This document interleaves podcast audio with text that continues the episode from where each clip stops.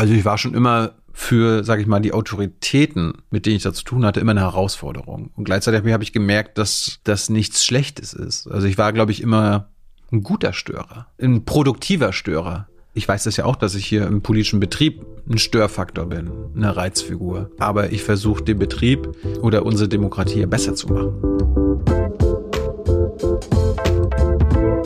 Willkommen im Hotel Matze, dem Interview-Podcast von Mitvergnügen. Ich bin Matze Hiescher und ich treffe mich hier mit Menschen, die mich interessieren. Das sind KünstlerInnen, UnternehmerInnen, schlaue Typen. Ich will herausfinden, wie die so ticken und ich möchte von ihnen lernen. Bevor ich euch meinen heutigen Gast vorstelle, möchte ich euch zuerst den Supporter vorstellen.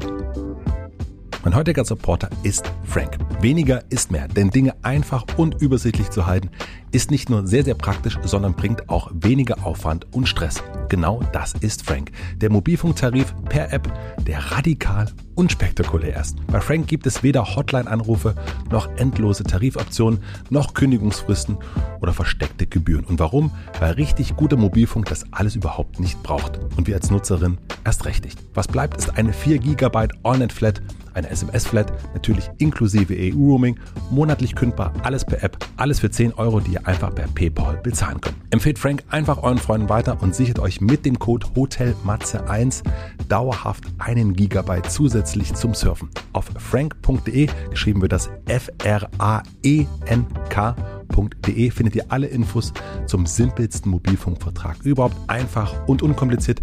Den Link inklusive Code findet ihr wie immer in den Shownotes. Vielen herzlichen Dank an Frank für den Support nun zu meinem heutigen Gast. Mein heutiger Gast ist Thilo Jung. Thilo Jung ist Journalist und hat 2013 sein YouTube-Format Jung und Naiv gegründet und ist damit sehr erfolgreich. Über 500 Interviews hat er bereits geführt. Er spricht hauptsächlich mit PolitikerInnen und Denkerinnen und bohrt sich mit seinen naiven Fragen immer tiefer unter deren Oberfläche. Die Gäste müssen anders als sonst antworten und so erfährt man auch manchmal mehr, als denen so lieb ist. Dazu überträgt Thilo regelmäßig die Bundespressekonferenz auf seinem Kanal und er wurde bereits mit dem Grimme-Preis ausgezeichnet. Ich wollte Thilo schon ganz lang kennenlernen. Wir haben es bisher nicht geschafft. Jetzt aber dann im Hotel Matze. Ein bisschen klassisch wollte ich natürlich wissen, woher er kommt, wie es alles so angefangen hat, wie er der geworden ist, der er heute ist. Wir sprechen über seine Arbeit und seine Haltung. Natürlich sprechen wir auch über das, was uns beiden so gut gefällt, nämlich Fragen stellen. Ich wollte Thilo aber zur Abwechslung mal als Antwortgeber erleben und ein bisschen bei ihm bohren. Interessant ist, dass sein Format so unabhängig wie kaum ein anderes ist. Es wird sehr oft gesehen, es ist sehr erfolgreich, aber er wird auch als eine Reizfigur empfunden. Warum ist das so? Wie geht er damit um? Wir brauchen am Anfang ein paar Minuten, um warm zu werden. Wie gesagt, normalerweise ist er ja auch der Fragensteller. Aber dann funkt's. Ich wünsche euch viel Vergnügen im Hotel Matze mit Thilo Jung. Wir haben uns interessanterweise, wir sind uns wirklich noch nie begegnet, oder? In real life? In real life? Wüsste ich nicht. Ich habe dich das erste Mal angefragt, ich habe nochmal nachgeguckt, 2015 für ein Interview auf Facebook damals. Ähm, hm, damals gab es noch Facebook. Damals gab es noch Facebook, Facebook Messenger, habe ich keine Antwort bekommen, habe ich dich äh, vor anderthalb Jahren nochmal gefragt per E-Mail, da gab es auch keine Antwort. Und dann dachte ich, mhm. meine Güte, der ist aber hard to get. Und dann habe ich mich total gefreut, habe ich gesehen, du folgst mir jetzt bei Instagram. Mhm. Jetzt frage ich nochmal. Und das fand ich schön, dass du dann gesagt hast, dir komm. Das mit den E-Mails kenne ich, die Beschwerde. Kommen die, rutschen die bei dir durch einfach? Es sind halt so viele jeden Tag. Ja. Und ich habe dann immer die Regel, okay, die Sachen, die wichtig sind, da antworte ich sofort drauf oder leite die an die entsprechenden Stellen weiter. Ja. Oder sag, lass uns telefonieren. Und die Sachen, die mich jetzt nicht so ansprechen und wo ich jetzt auch nicht antworten muss, ja. weil ich habe irgendwann gelernt, du musst nicht auf alles antworten. Weil wenn du mal auf alles antwortest, gibt's dann darauf auch wieder eine Antwort. Ja. Und dann manchmal ist, glaube ich, keine Antwort die bessere Antwort. Und manchmal, manchmal überlese ich es einfach auch. Weil, keine Ahnung, morgens oder so, ich bin eher ein Spätaufsteher und dann guckst du durch und dann hast du schon irgendwie 20 Sachen, davon sind 10 die wichtigsten, aus deren Sicht wichtigsten Sachen der Welt. Und dann, so habe ich es heute Morgen gemacht, habe zwei Sachen gleich beantwortet und der Rest schiebe ich auf. Und manchmal, und wenn es wirklich wichtig ist, dann melden die sich halt nochmal. Das stimmt. Habe ich ja gemacht. Ab wann hast du das so für dich entschieden, dass das geht? Also, dass es möglich ist, dass du eben nicht auf alles antwortest und dass du so ein bisschen so deine, deine Regel aufstellst. Was weiß, weiß ich gar nicht. Ich meine, das ist, äh, ist eine gute Frage. Ich habe jetzt gerade spontan gedacht, wann habe ich aufgehört, mir alles über uns durchzulesen? Irgendwie so die ersten Jahre war ja auch so, du konsumierst alles, was über die Sendung geschrieben wird und jede Kritik nimmst du dir zu Herzen und willst halt irgendwie jedem recht machen. Und dieses jedem recht machen hat da, glaube ich, auch mit E-Mails beantworten zu tun. Und ja, ich habe aufgehört, da versuch, zu versuchen, jedem zu gefallen. Ab welchem Punkt glaubst du, war das? Kann ich nicht sagen. Ist irgendwann passiert. Ja, müsste ich jetzt länger drüber nachdenken, weiß ich nicht. Ja. Aber ich glaube, so die ersten zwei, drei Jahre war dann. Ich meine, das war, das war kurioserweise mit den jungen Naiv-Sachen, als wir unsere Preise bekommen haben. Das war ja ganz am Anfang. Ich war ja sofort super beliebt. Also es ist unglaublich, fand ich. So, und da, ich war früher noch so naiv, naja, wenn ich das mache, dann setze ich mir ein Ziel, ich will mit Mitte 30, Ende 30 einen Preis bekommen haben, weil damals war mir so ein Scheiß wichtig. Ja. Und dann hast du das irgendwie so ein Jahr später oder nach einem Jahr schon bekommen. Und dann war so, okay, Grimme-Preis, Fancy-Preis-Nominierung, toll. Hätte ich vor ein paar Jahren von geträumt und das für crazy gehalten. Und dann ist es durch. Und du realisierst so, und jetzt? Also, hat ja im Grunde keine Bedeutung. Also da, es hat, also auf mein Leben oder auf irgendwelche Anfragen oder irgendwelche Vorteile, die fürs zukünftige Leben, ist meiner Erfahrung nach null. Und dementsprechend hast du denn gelernt, dass diese, das sind halt ideelle Sachen, die man aber fürs Real Life völlig überschätzt. Ja. Genau wie andere Dinge wie ähm, in anderen Sendungen auftauchen. Ja, also früher, wenn eine Zeitung angefragt hat, wollen sie ein Interview geben oder keine Ahnung, das Radio oder man war bei Markus Lanz und dann bist du da zu Gast und denkst, okay, jetzt bist du da und gucken Millionen Menschen zu und dann einen Tag später hast du wahrscheinlich 100.000 weitere Abonnenten und dann realisierst du, also bei, bei, beim Beispiel Lanz, okay, keine Auswirkung auf die Abonnenten und 50 Freundesanfragen auf Facebook. Ja. Das war's. Und da realisierst du, okay, die, die Welten haben halt ganz selten was miteinander zu tun. Und dementsprechend habe ich dann irgendwann aufgehört, glaube ich, ähm, jede Anfrage da mitzunehmen und quasi auch Werbung für mein Produkt zu machen, sondern einfach nur es für sich stehen zu lassen und mir dann ähm, zum Beispiel Interviewtermine wie jetzt mit dir selektiv aus, auszusuchen. Weißt Ja. du, also wer sich rar macht, ich glaube, das ist dann am Ende dann doch schlauer, als wenn ich irgendwie jeden Monat oder jede Woche selber ein Interview geben würde, weil meine Arbeit, mein Talent ist, selber Interviews zu führen. Ja. Wann hast du das festgestellt, dass dieses, dass du dieses Talent hast? Ich glaube, nach 30 Folgen Junge Naiv. Da hast du gemerkt, irgendwie kannst du das. Nee, ich habe gemerkt, die Art, wie ich Interviews führe, Ja. die funktionieren. Und äh, damit hätte ich nicht gerechnet. Weil ich meine, ich habe ja, ich habe mir ja Gedanken gemacht, dass ich es irgendwie versuche anders zu machen. Und es war eine bewusste Entscheidung, wie soll ich sagen, eine Figur zu spielen. Ja. Den Naiven zu spielen. Ja, weil ich bin halt so mit Jon Stewart Daily Show und Stephen Colbert vom Colbert Report noch aufgewachsen damals. Der macht ja jetzt was anderes, also die Late Night Show ist was anderes. Und damals hat Colbert in seiner Sendung rechts außen gespielt. Diesen, das war so ein Bill O'Reilly ähm, Satire, die er in seiner Sendung gemacht hat. Und er hat halt auch in seiner Figur die Leute interviewt. Und ich habe dann, ich fand das immer faszinierend, dass diese Interviews ganz anders gelaufen sind, wenn die Leute mit einer Figur zu tun hatten, wo sie nicht genau wussten, okay, was kommt da jetzt? Ja kein richtiger Mensch dahinter. Und da habe ich mir gedacht, na, sowas könnte man, könnte man ja machen. Und dann war halt klar, okay, du kannst es hier in Deutschland jetzt nicht äh, übertragen und hier in Rechtsaußen spielen, obwohl du eigentlich ein Linker bist. Das würde hier falsch rüberkommen. Und ich glaube, dann habe ich mich irgendwie daran erinnert, naja, ich, ich wurde schon in meiner Zeit als Jugendliche bei der Zeitung immer so für naiv gehalten. Und dann, keine Ahnung, dann war, glaube ich, dieser, dieses junge Naiv-Ding im Kopf. Und dann dachte ich mir, das ziehe ich halt durch.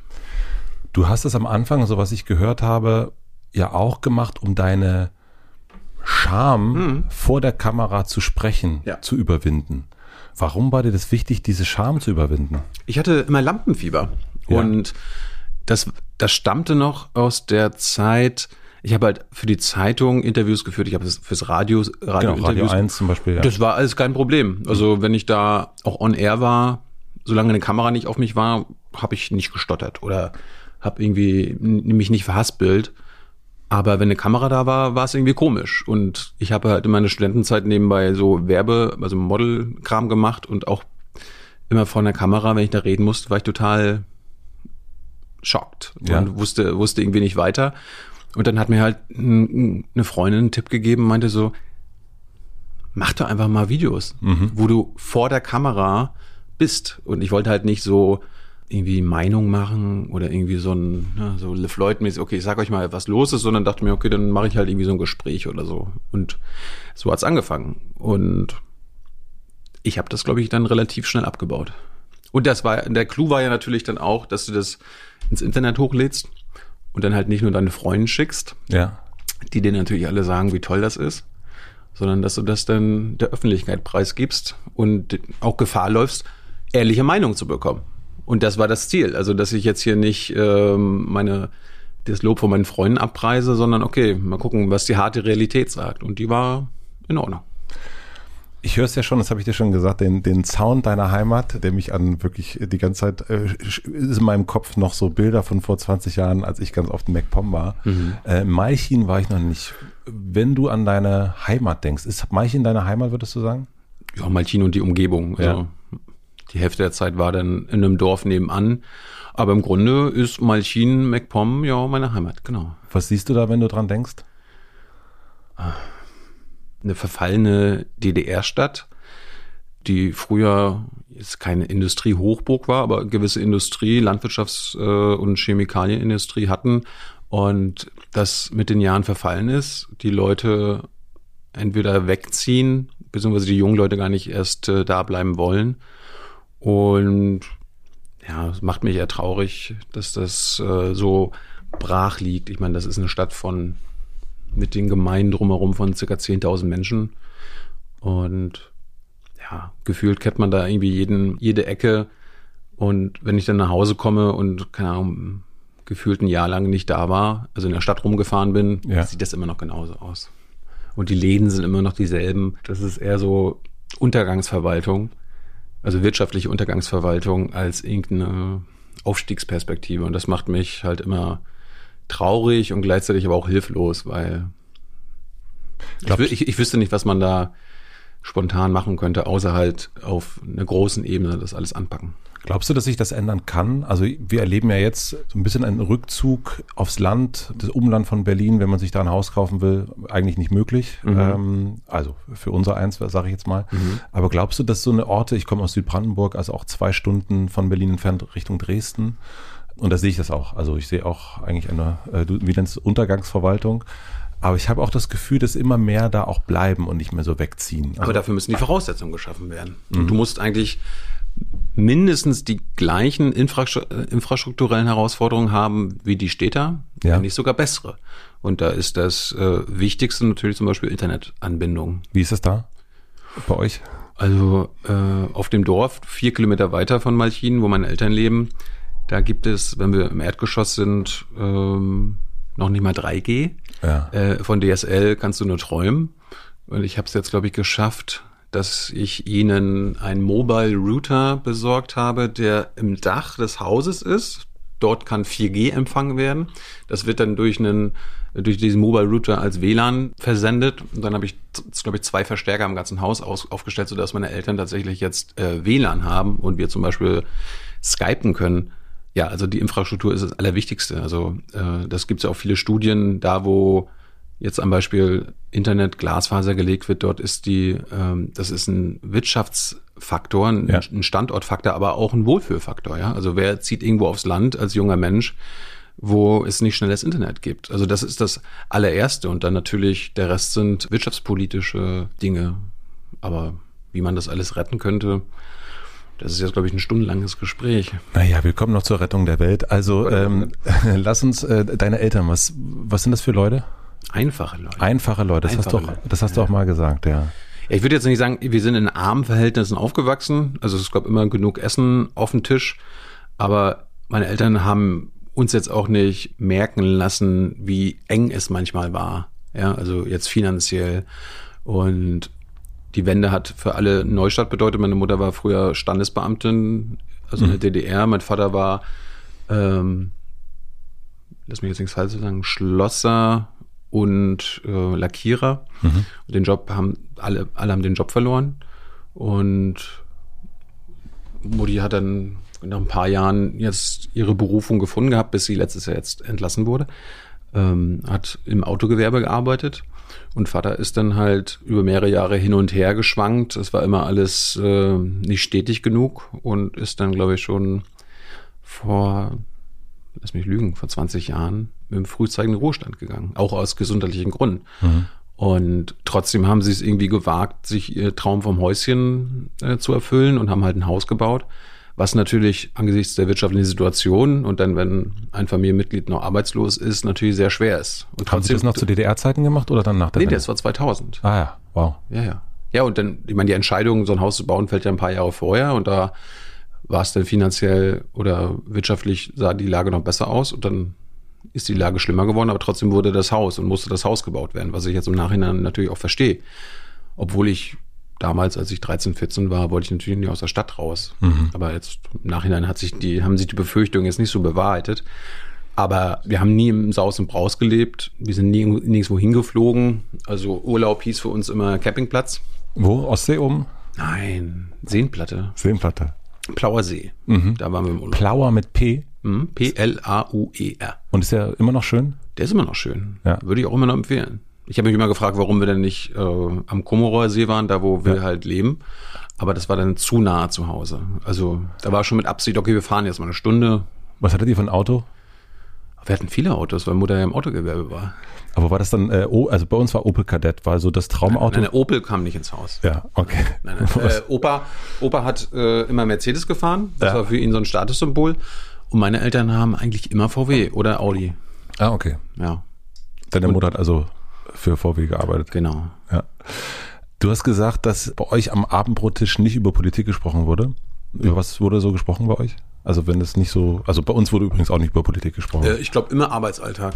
Also was, Mutti wieder erlebt hat oder worüber ähm, Vater sich aufregt oder was Oma wieder irgendwie erzählt hat und so weiter. Also es war immer so familiäre Sachen. Politik hat nicht interessiert, also am Abendbrottisch erst recht nicht. Mhm. Und morgens da habe ich halt immer Zeitung gelesen und keine Ahnung.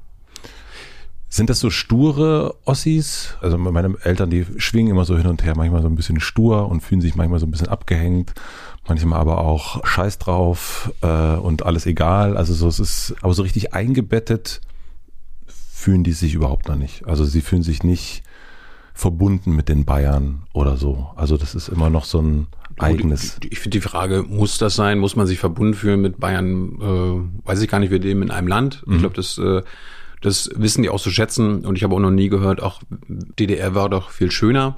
Ja, bei mir auch nicht, nein. Aber gleichzeitig wissen die natürlich, ähm, die sind von einem System der, sage ich mal, sozialen Sicherheit, egal wie diktatorisches System war, aber es ja. war eine gewisse soziale Sicherheit und eine gewisse soziale Gleichheit da und jeder hat einen Job und das war halt damals, so sind, da, sind sie halt auch aufgewachsen, dass das wichtig ist. Ja. Und äh, dann kamen sie in ein neues System und da war halt immer Hauen und Stechen. Ne? Und äh, Konkurrenzkampf und äh, ein Job, den man heute hat, muss man in zwei Jahren dann nicht mehr haben. Und das war ein großer Umstellungsprozess und gleichzeitig hab ich, haben sie sich aber nie so darüber beklagt, dass ich das irgendwie mitbekommen habe. Aber ich glaube, das war natürlich zum Schutz von uns.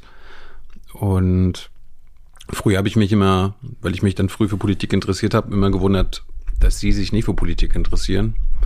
Aber das habe ich dann immer auf, die, auf das Zeit, Zeitthema gesch, äh, geschoben. Und dann habe ich irgendwann gemerkt, die gehen noch nicht mal wählen. Ja. Das hat mich immer furchtbar aufgeregt und ich habe sie versucht, immer äh, zum Wählen zu schicken. Und mittlerweile bin ich da ein bisschen relaxter und äh, verstehe natürlich auch, erstens, Wahlfreiheit heißt auch nicht wählen zu müssen oder nicht wählen zu gehen. Und gleichzeitig kann ich verstehen, aus ihrer Sicht, warum sie nicht wählen. Und dann kommt noch die Geschichte dazu, ich weiß nicht, wie es bei deinen Eltern war. Meine Eltern, oder gerade mein Vater erzählt immer wieder, er ist dann damals auch in der DDR nicht wählen gegangen. Und dann ist halt der Kumpel von der Polizei mit dem Polizeiauto fünf vor sechs äh, bei uns vorne vor die Tür gefahren, hat geklingelt und hat gefragt, mal Jörg, was noch gar nicht wählen, ne? Nö, na komm mal mit. Und dann sind sie mit dem Polizeiauto zur Wahlurne gefahren und dann durfte er halt wählen gehen. Und das war halt dann die Wahlfreiheit in der DDR. Mhm. Und die oh, Art von Freiheit äh, leben sie halt jetzt aus und sagen sich, naja, ich glaube, die, die Einstellung scheint eher zu sein, da ändert sich ja eh nichts. Ja. Ist ja egal, wen wir wählen. Haben Sie recht damit? Ich sehe das nicht so, aber ich kann verstehen, woher die, äh, woher der Frust kommt. Und gleichzeitig bin ich mir aber sicher, wenn irgendeiner zur Wahl stünde, äh, wo ich sagen würde, hier, geht, macht das mal unbedingt oder das ist jetzt wichtig oder hier, das sind meine Freunde oder das ist jetzt, auf jede Stimme kommt es an, dann könnte ich sie wahrscheinlich motivieren. Was hast du von denen mitgenommen? Also von wem hast du deine Neugierde, würdest du sagen? Also ich finde dich ja, äh, wenn ich dich beschreiben würde, als sehr neugierig und sehr bissig. Die Bissigkeit habe ich von meiner Mutter. Mhm. Äh, die Neugier würde ich eher sagen von meinem Opa. Der, der hat mich immer so geprägt und hat mich auch immer überall mitgenommen und äh, irgendwo hingesetzt und hör mal zu und das ist hier und da. Und, also, der geht aber auch nicht wählen, ne? Doch, Opa geht wählen. Okay. Opa war immer der Einzige. Der hat immer dasselbe gewählt. und egal, was äh, Montag in der Zeitung gestanden hat und Dienstag die Meinung geändert wurde, wurde Mittwoch dann trotzdem dasselbe gewählt. Das war denen relativ egal. Der war auch immer jetzt auch mal stolz gewesen, immer der Erste an der Urne zu sein. Mhm. Also morgen, wenn, keine Ahnung, wenn morgens um acht oder neun die Wahlurne da. Und so schick gemacht für die Wahl und ja, so? Ja, ja. ja. Ganz, ganz schlimm. Aber das fand ich immer toll, weil Opa dann halt der Einzige war, der so gesagt hat, okay, da, ich gehe, ich wählen. Und Oma hat er wahrscheinlich auch mal mitgenommen. Mhm. Und dann irgendwann habe ich realisiert, okay, der beschäftigt, der ist eigentlich fast nur unpolitischer als meine Eltern, weil der sagt sich, äh, gut, ja, wählen gehen heißt halt immer dasselbe wählen, ne? Und das finde ich dann auch komisch. Also ich finde, das äh, so ja. zur Bürgerpflicht oder Bürgerinnenpflicht gehört halt aber auch, sich zu informieren. Und manchmal kann der Informationsprozess auch dahin führen, dass man vielleicht nicht mal das wählt, was man vorher gewählt hat. Was hast du von deinem Vater? Also wenn du die Neugierde von deinem Opa hast und die Bissigkeit von deiner Mutter? Hm. Manchmal die, die schlechte Laune. Also schlechte, schlechte Laune im Sinne von. Die Muffigkeit. Ja. Das, äh, Wir nennen es muffig, ne? Nennst du es auch muffig? Nee, muffig, nee. muffig sagen wir nicht. Aber schlechte Laune im Sinne von, dass man sich nicht alles schön redet. Ja, also dass man, dass man auch mal sagt, hier, äh, das ist jetzt, das ist jetzt scheiße und darüber muss man jetzt mal nachdenken und dann ist auch mal schlechte Laune angesagt, dass man und ich finde, weil schlechte Laune ist manchmal auch förderlich. Also wenn, wenn irgendwie ein Problem ist, ich, ich meine jetzt nicht schlechte Laune, schlechte Laune zu machen, aber irgendwie schlechte Laune zu haben, äh, führt jedenfalls bei mir dazu, die auch abstellen zu wollen. Und dementsprechend ähm, wird man dann innovativ. Und mein Vater hat immer, wenn er schlechte Laune hatte, gearbeitet, also im Garten und so weiter, und hat dann da meistens die besten Sachen äh, rausge, also erbaut und sich ausgedacht, weil er dann irgendwie irgendwas in sich hineingefressen hat und wollte sich dann dadurch ablenken und hat dann da irgendwie ein Projekt entdeckt. Und im Prinzip war das mit Jung Naiv ja genauso. Also ich meine, ich bin ja überall anders vorher aus meiner Sicht gescheitert und hatte dann schlechte Laune und gleichzeitig Angst um meine Zukunft und bin dann halt dadurch gezwungen worden, kreativ zu sein.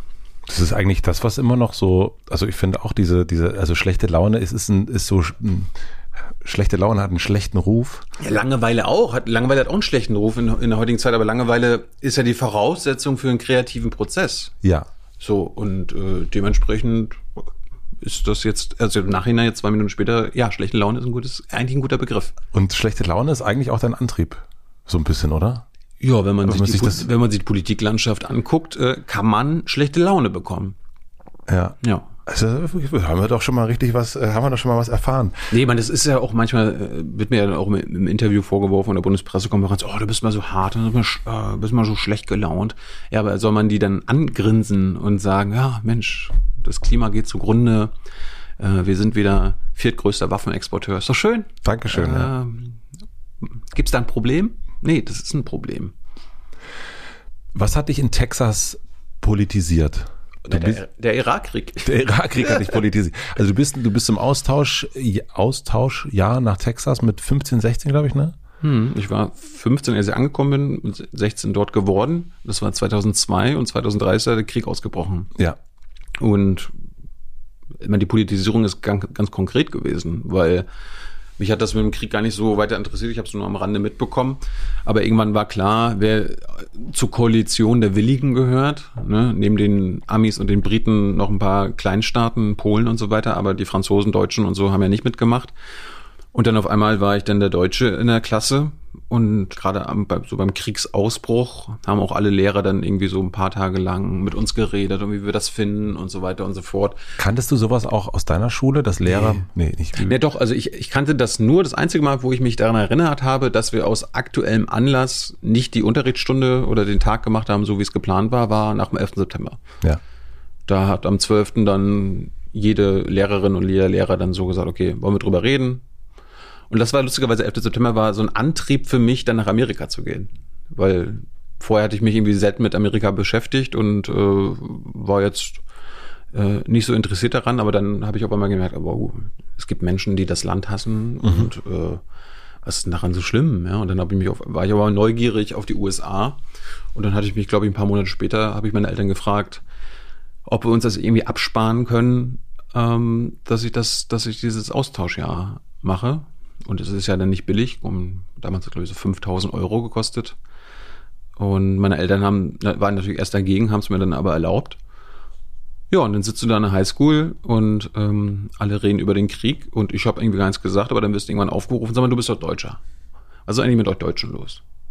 Ja, ihr macht da sonst bei jedem Krieg mit. Ausgerechnet jetzt nicht. Warum nicht? Und dann warst du halt gezwungen, irgendwie dein Land zu verteidigen, mhm. beziehungsweise erstmal aufzuklären, was denn der Grund war, warum wir da nicht mitmachen. Aber das wurde dann natürlich gleich so äh, verwechselt mit, naja, der ist auch dagegen. Weil ich war, so spontan wusste ich erstmal gar nichts. Und du bist ja dann auch sehr der Propaganda ausgesetzt gewesen und der amerikanischen Propaganda. Äh, und da war dann Saddam Hussein der Teufel. Und dann musst du es erstmal sagen, dass das irgendwie Quatsch ist. Und dass die Massenvernichtungswaffen wahrscheinlich nicht existieren. Das haben wir jetzt im Nachhinein festgestellt. Mhm. Vorher war es ja nur Propaganda, dass es so sein soll. Und da gab es auch damals Colin Powell im UN-Sicherheitsrat. Und das schien ja alles ziemlich glaubwürdig zu sein. Und ja, ich wurde dann irgendwie gezwungen, so die französisch-deutsche Perspektive aufzumachen. Und gleichzeitig wusste, wirst du dann halt politisiert, weil das dann auch mit dem realen Leben zu tun hat. Weil die Lehrer an der Highschool, glaube ich, zwei oder drei waren Reservisten und die wurden dann eingezogen. Und dann waren die halt weg. Einer davon war auch ein Lehrer von mir. Hat dann dazu geführt, dass unser Satzlehrer grottenschlecht war und wir aus der History Lesson fast gar nichts mehr rausgezogen haben. Hat mich auch geärgert.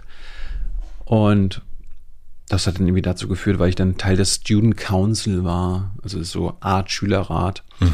weil mich das irgendwie dann auch interessiert hatte. Und äh, dann war, glaube ich, so, ging es im März oder April schon los. Die wurden ja natürlich schon vorher eingezogen. Also ist ja nicht erst Krieg, ja. Krieg bricht aus, sondern die kriegsvorbereitenden Maßnahmen gehen ja schon vorher los. Ich glaube, die wurden schon im Januar oder Februar nach Kuwait geschickt. Und dann, als der Krieg ausgebrochen war, hat dann unsere Schule so eine Hilfsaktion gemacht so hier Support the Troops. Ja. Wo mir das mir wurde weiß gemacht, okay, das ist nicht Support the War, es ist nur Support the Troops. Also den Menschen helfen. Ja, aber es war natürlich auch ein Euphemismus. Am Ende war Support the Troops who fight the war. Äh, es lief auf dasselbe hinaus. Und ein paar Freunde von mir hatten mir das auch versucht zu sagen, aber ich dann so, nein, hey, nein, wir haben, das ist Support the Troops, wir, wollen, wir unterstützen nur unsere Lehrer. Mhm dass es am Ende ein Propaganda-Instrument oder Propagandazwecke der, äh, des Pentagons war, war aber gar nicht klar. Aber wir haben da so eine Hilfsaktion gemacht und haben in der ganzen Schule irgendwie alle wichtigen Sachen für Soldaten gesammelt, die die Soldaten sonst nicht durch die Army bekommen. Das hat dann angefangen bei Bananen und äh, irgendwelchen Einwegdosen und Kaugummis und so weiter, die haben wir verschifft. Und das war dann ein riesengroßer Schiffscontainer. Also haben ja viele Schulen, Highschoolen und Colleges gemacht das Jahr, aber wir waren offen, offenbar in irgendeiner Art und Weise Rekord. Und stellvertretend, das war dann am Ende des Highschool-Jahres, stellvertretend hat dann der Student Council von einer großen Airbase im Namen des Pentagon eine Auszeichnung bekommen. Das ist jetzt hier nicht Medal of Freedom und mhm. so weiter, aber du hast auf jeden du hast eine Medaille bekommen. Und das war dann irgendwie im Juni und ich bin Ende Mai ja schon nach Hause. Und dann hat mich mein Kumpel angerufen und meinte so, ja, du bekommst eine Medaille. Ich, so, ich bekomme eine Medaille ja, vom hier Pentagon, also US Army. Ich so, wofür? Naja, für die Aktion damals. Du bist ja Teil des Student Council gewesen. Ich so, aber dürfen die das? Also ich bin, wissen die, dass ich Deutscher bin? Das ist denen egal. Mhm. Und dann habe ich, hab ich die Medaille bekommen und war dann irgendwie total stolz, aber dann auch hier in Deutschland, äh, das war noch im August hat dann die Schule wieder angefangen. Ich habe dann, glaube ich, im Juli die Medaille bekommen und war dann total stolz. Habe es auch in meiner, meiner Zeitungsredaktion damals so gezeigt und die waren also, oh ja, cool, man ist mal ein bisschen Engagement, ist doch immer schön. Und das stand auch in der Zeitung, Tag später in der Bild-Zeitung. Die haben da alles dann irgendwie alles mitgenommen. Bild-Zeitung hat dann auch äh, so eine Headline gemacht. Also die haben einfach nur den Text kopiert und sich das Foto von dem, von dem Redakteur geschnappt, ohne mein Wissen. Und da war dann irgendwie die Headline für Bananen und Kaugummis. äh, Mecklenburger bekommt äh, Medaille vom Pentagon oder so weiter. Und ich dachte, ist doch schön. Damals war ich jetzt noch nicht so bildkritisch. Mhm. Äh, weil du freust dich einfach nur, wow, du stehst mal in der Zeitung. Mhm. Das war damals so was Neues. Damals gab es auch keine sozialen Medien. Und ja, kommst du dann zur Schule, hast im Grunde nicht mitbekommen, was, was die Schule und deine Mitschüler das ganze Jahr gemacht haben. Lernst dann so in der ersten Woche, ja, wir haben das ganze Jahr Anti, Anti-Kriegsdemos gemacht. Und du so? Ach, ach so, Thilo hat den Krieg unterstützt. Ich so, nee, habe ich gar nicht. Ja, aber warum hast du denn so eine Medaille bekommen? Und auf einmal warst du denn in diesem Zugzwang und gleichzeitig war ich dann aber auch so, ich, du wirst dann ja auch so angemacht und in eine Ecke gestellt und gleichzeitig habe ich dann gesagt, nee, ich gegen Krieg war ich jetzt auch nicht. Ja, dann hast du irgendwie die Position so verteidigt und dann bin ich auch so richtig in, in dieses Konservative abgerutscht. Habe mir natürlich nur die Medien dann rausgesucht, die quasi so meine Haltung und meine Meinung unterstützen, wurde dann äh, Springer-Abonnent, mhm.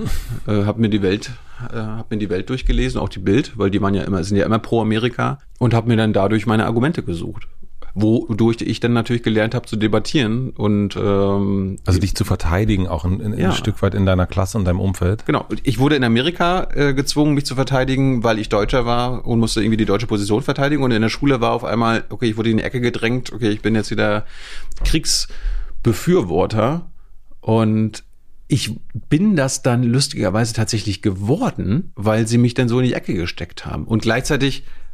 Bist du deswegen ich, auch zur Bundeswehr dann? Nee, das, hat, das sind andere Gründe. Aber okay. die Motivation war dann einmal so, nee, den zeig's, den zeig ich's jetzt. Die, ich habe die besseren Argumente und dann habe ich meine, habe ich dann am Ende tatsächlich George Bush und so weiter verteidigt. Das war für mich irgendwie äh, logisch. Und gleichzeitig habe ich dann natürlich auch alles andere mitgenommen. Dann gab es ja die Hartz-IV-Gesetze und so weiter und so fort. Und auf einmal war Schröder dann doch der Arsch. Mhm. Und ich dann so, ja, siehst du, mhm. ja, der Schröder ist da ein Arsch gewesen und ist jetzt hier ein Arsch gewesen. Und das war auf jeden Fall sehr lehrreich, auch fürs, äh, fürs weitere Leben. Also, dass du Leute quasi durch teilweise ungerechtfertigte Angriffe in eine Ecke stellst und drängst, wo sie dann gar nicht raus wollen, sondern sich dann da auch eingraben. Und gleichzeitig habe ich gelernt, was äh, eine einseitige, ein einseitiger Medienkonsum aus dir macht. Und warst du, also äh, bei uns waren es sehr viele rechts geworden in der Zeit. Also so, ähm, also ich war ja nicht, ich war nicht im Austausch, aber bei uns kam dann irgendwann die einen, äh, die wenigen fingen an, äh, die Ärzte zu hören und die anderen fingen an, eher die Onkels zu hören. Und ich habe sehr, sehr viel Diskussionen äh, geführt in meiner Jugend äh, und glaube, ich habe da auch ein bisschen debattieren, debattieren gelernt. Aber es ging nie so richtig ins Persönliche. Also das fand ich irgendwie, also trotzdem, es gab quasi Diskussionen, harte Diskussionen mhm. und dann war irgendwann auch wieder gut und dann hat man ja. auch nochmal weitergeredet. Ich habe auch keine, ich glaube, ich habe aber nicht das Gefühl gehabt, dass ich jetzt irgendwie Freunde verloren ja. habe oder jeweils nicht aus diesen politischen Gründen, sondern du bist ein anderer Mensch geworden. Ich meine, ich bin, das Jahr war total äh, einprägsam für mich, weil ich habe mich auf viele Art und Weise geändert und habe dann auch tatsächlich nicht mehr die Freunde gehabt, die ich mit 14 hatte, sondern bis kommst dann wieder bis fast 17 und äh, denkst an ganz andere Dinge. Und ähm, dann waren, glaube ich, auch in der Klasse irgendwie 20 neue Leute und dann hat man sich halt neu orientiert. Und gleichzeitig warst du dann halt immer dann auch, ich war schon vorher immer nicht Außenseiter, aber immer der, der in der letzten Reihe sitzen musste, ne, weil ich war schon so immer der Klassenclown beziehungsweise der neunmal Kluge, der äh, separiert werden musste und das hat sich dann einfach fortgesetzt gehabt. Was, also wenn dich Amerika politisiert hat, was hat dich medialisiert? Auch Amerika. Okay. Ja, ja, also ich, äh, ich bin sehr amerikanisiert, äh, was mir auch hilft. Ich meine, das ist ja dieses, ich versuche, ich, ich beschreibe es mal so in Deutschland, wenn du, hätte ich junge naiv angenommen, ich hätte es, wäre auf die Idee gekommen, ohne in Amerika gewesen zu sein, dann hätte ich mir, glaube ich, äh, hätte ich jung naiv erst monatelang irgendwo geschnitzt und irgendwie überlegt, wie man es machen kann, damit es perfekt ist. Ja, aus meiner Sicht perfekt. Und ich hätte erstmal 100 Leute gefragt von meinen Freunden, die mir sagen, so musst du es machen. Nee, so musst du es machen. Und äh, damit du, wenn du an, an den Start gehst, ist es perfekt, damit keiner meckern kann. Das mhm. ist so die deutsche, also ist die deutsche Kultur, würde ich mal sagen. Ne, wir sind Perfektionisten und äh, einfach mal ausprobieren geht nicht. Mhm. Und in Amerika ist genau andersrum. Ja, aber am Anfang gucken, was passiert und dann im Laufe des Weges ähm, ändern, was zu ändern ist und ansonsten einfach mal gucken. Und was hast du da in Amerika gesehen, also oder gelesen, was dich da also so gab es bestimmte Medien, die du, wo du gemerkt hast, okay, das ist anders als der Nordkurier? Äh, ja, ich, ich glaube, meine Host Parents. Meine Gasteltern hatten, glaube ich, drei verschiedene Zeitungen. In Dallas gab es irgendwie die Dallas Morning News, dann gibt es den Texas Tribune oder so weiter und die haben sie alle gehabt, aber mein Gastvater war auch so ein Business, Business-Typ, der musste das irgendwie lesen und ich habe dann immer so, ich war dann in Nordkorea gewöhnt, wo dann, keine Ahnung, so fünf, fünf Seiten Politik, fünf Seiten Regionalberichterstattung, Wetter und dann Lokalteilen, das war's schon. Und allein die Dallas Morning News waren irgendwie so dick wie zwei Zigarettenschachteln jeden Morgen. Ne? Und ich habe das dann immer verschlungen. War mal, ne? irgendwann realisiert, okay, die Hälfte ist einfach nur Werbung. Aber ich war immer fasziniert, wie viel man dann alles so tatsächlich machen und schreiben kann. Und das hatte mich eigentlich auch bestärkt, dann weiterhin äh, Journalist zu werden, was ich dann später also das wollte ich später nicht mehr machen, aber damals war ich so, wow. Und dann auch durch den medialen Konsum zu Hause, also dort, also da lief ständig irgendwo ein Fernseher mit CNN oder irgendwelchen anderen Nachrichten und dann kam natürlich auch noch der Krieg dazu, wo dann so 24-7 Berichterstattung war. Und dann bin ich in die Daily Show und Colbert-Ecke gekommen und habe mich dann natürlich abends dann auch quasi satirisch äh, mit der Welt be beschäftigt und so würde ich sagen, Und du hast, Ja. du hast in Deutschland hast du beim Lokalblatt, nenne ich jetzt mal, äh, Nordkorea geschrieben. Ja, das ist, es ist, gibt ja nur zwei Zeitungen bei uns in MacPom, die Ostsee-Zeitung und die Nordkorea. Ich, die Schweriner Volkszeitung zähle ich jetzt mal nicht mehr so auf. Und wir mussten in der 10. Klasse ein Schülerpraktikum machen, zwei Wochen. Und ich bin lustigerweise nicht bei der Zeitung gelandet, sondern bei der Pressestelle der Stadt. Was im, jetzt im Nachhinein noch absurder ist, aber der Pressesprecher der Stadt ist gleichzeitig einer der, auch immer noch, einer der regelmäßigen Autoren der Zeitung. Was in etwa so wäre, als ob Steffen Seibert immer noch eine Kolumne oder äh, regelmäßiger Autor der Süddeutschen oder der Bildzeitung wäre. Total absurd, aber da war das so.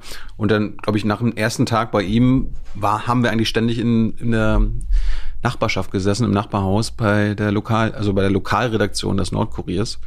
Und da bin ich dann am Ende geblieben. Also ich habe quasi pro forma war ich eigentlich Praktikant bei der Pressestelle und dann haben sie uns tatsächlich Sachen gegeben, was uns Spaß gemacht hat und weil ich war jetzt nicht alleine und irgendwie hatten wir dann irgendeinen Schreibstil, den der gefallen fand und sie hatten wenig mit uns zu tun, mussten wenig redigieren und ich habe dann weitergemacht. So als freier Reporter. Und das habe ich mir dann auch immer wieder erhalten, weil ich habe dann irgendwann auch gesehen und auch gelernt, okay, so ein Redakteur will ich nicht werden. Warum nicht? Ja, wenn du Redakteur bist und dein Chef sagt, du, also heute Abend muss einer zur Stadtratssitzung, du gehst, dann kannst du nicht Nein sagen. Ja. Oder äh, da, ist, da ist jetzt nächste Woche ein Dorffest. Einer muss davon hin. Meldet sich einer? Nee, dann gehst du. Und als Freier konnte ich immer sagen, nö. Oder ja. Und diese Freiheit habe ich immer geschätzt. Man erinnert sich beim Nordkorea über eine Geschichte, die du gemacht hast, ähm, über ein klassisches Konzert. Und äh, man erinnerte sich, dass du auf diesem klassischen Konzert warst, eigentlich keine Lust hattest und dass dann ein Scheinwerfer runtergefallen ist und du dann quasi über diesen Scheinwerfer eher geschrieben hast. Also dich äh, einen guten Blick dafür hast, was eigentlich interessant sein könnte. Wie hat sich dieser Blick geschärft bei dir? Ich überlege gerade, was war denn das? Ich glaube, ich bin auch nur, ich habe mich nur überreden lassen, über das Konzert zu schreiben, weil meine damalige Freundin einen Auftritt hatte oder so weiter. Und darum bin ich halt mitgegangen, weil es hieß einfach nur, wir brauchen ein Foto. Ja, du ach brauchst nicht drüber schreiben, mach da einfach nur ein Foto. So, und am Ende war dann irgendwie so eine Kapelle da oder irgendwie so ein Symphonieorchester des NDR oder so weiter. Und dann war auf dieser riesigen Bühne ist ein Scheinwerfer runtergefallen und hat, ist auf den Kopf von einem Posaunisten oder so gefallen. Und der hatte halt eine richtige Platzwunde. Und der Vater meiner Freundin war Arzt und musste ihn dann behandeln. Ja. So dass ich natürlich den Access hatte zu dem Opfer, äh, Access hatte zu der Veranstaltung, weil meine Freundin irgendwas damit zu tun hatte. Ja, und dann hat sich das von alleine geschrieben. Das war dann, glaube ich, einen Tag später Titelseite, ja. Aber es ist, aber das war einfach nur Glück. Es, es sind, es sind wie bei, wie bei vielen anderen Sachen. Also ich habe, glaube ich, ein paar, die meisten Titelfotos, Titelgeschichten waren einfach nur Glückssache. Entweder Unfälle und so weiter. Aber so vor Ort sein natürlich. Ja, ja. Also Ja. nicht einfach nur irgendwo, äh, weil ich finde, das ist etwas, was, äh, das hätte man nicht schreiben können, wenn man nicht da gewesen wäre. Und das machst du ja im Grunde immer noch. Also du berichtest immer noch, indem du dahin gehst, wo die Sachen passieren. Und man hätte es auch nicht schreiben können ohne dieses Foto. Also wenn du das Foto sehen würdest, wie der da sitzt und ihm da ähm, auf diese offene Wunde äh, von dem Arzt was raufgedrückt wurde und äh, sein, das Blut fliegt über das Gesicht und er sieht aus, als ob er gerade sterben würde. Gott, auf dieser großen Bühne. Sensationell. Also ohne das Foto hätte wäre das nie so groß geworden und ja, das ist halt Reporterglück. Genauso, aber genauso hast du zehn verschiedene andere äh, Gelegenheiten, wo nichts passiert, wo du denkst, okay, das muss ich mir jetzt aber irgendwas aus den Fingern saugen. Und das Beste war, ich habe es ja fünf oder sechs Jahre gemacht und irgendwann gehst du immer wieder zu denselben Stadtfesten, immer wieder zu denselben Dorffesten, weil es ein Übers easy- Lichterfest hast du wohl gut geschrieben. das Lichterfest, äh, Stadtfeste und so weiter. Du hast, du musst gleich mal erzählen, wo du da angerufen hast. Und dann war immer die Herausforderung, weil ich habe dann immer so mir den Artikel vom letzten Jahr angeguckt und dachte so, okay, darüber habe ich letztes Jahr geschrieben, da habe ich mit dem Organisator gesprochen, habe ich mit der Lichterfestkönigin gesprochen und dann mit dem gesprochen. Okay, dann kannst du es ja dieses Jahr nicht normal machen. Wo ich dann irgendwann gemerkt habe, äh, meine Kollegen haben das genauso gemacht. Die haben jedes Jahr den gleichen Artikel geschrieben, nur die Zitate ausgetauscht. Also der Aufbau ist immer derselbe. Gehen halt immer zum selben, weil Zeitsparen als Journalist ist immer dasselbe zu machen. Ja. Ich geh zu, geh zu dem, geh zu dem und geh zu der. Gut ist, habe ich meine Zitate, kann den Text rausschreiben. Aber ich habe dann in Anspruch gehabt, okay, ich will nicht immer das, jedes Jahr dasselbe schreiben.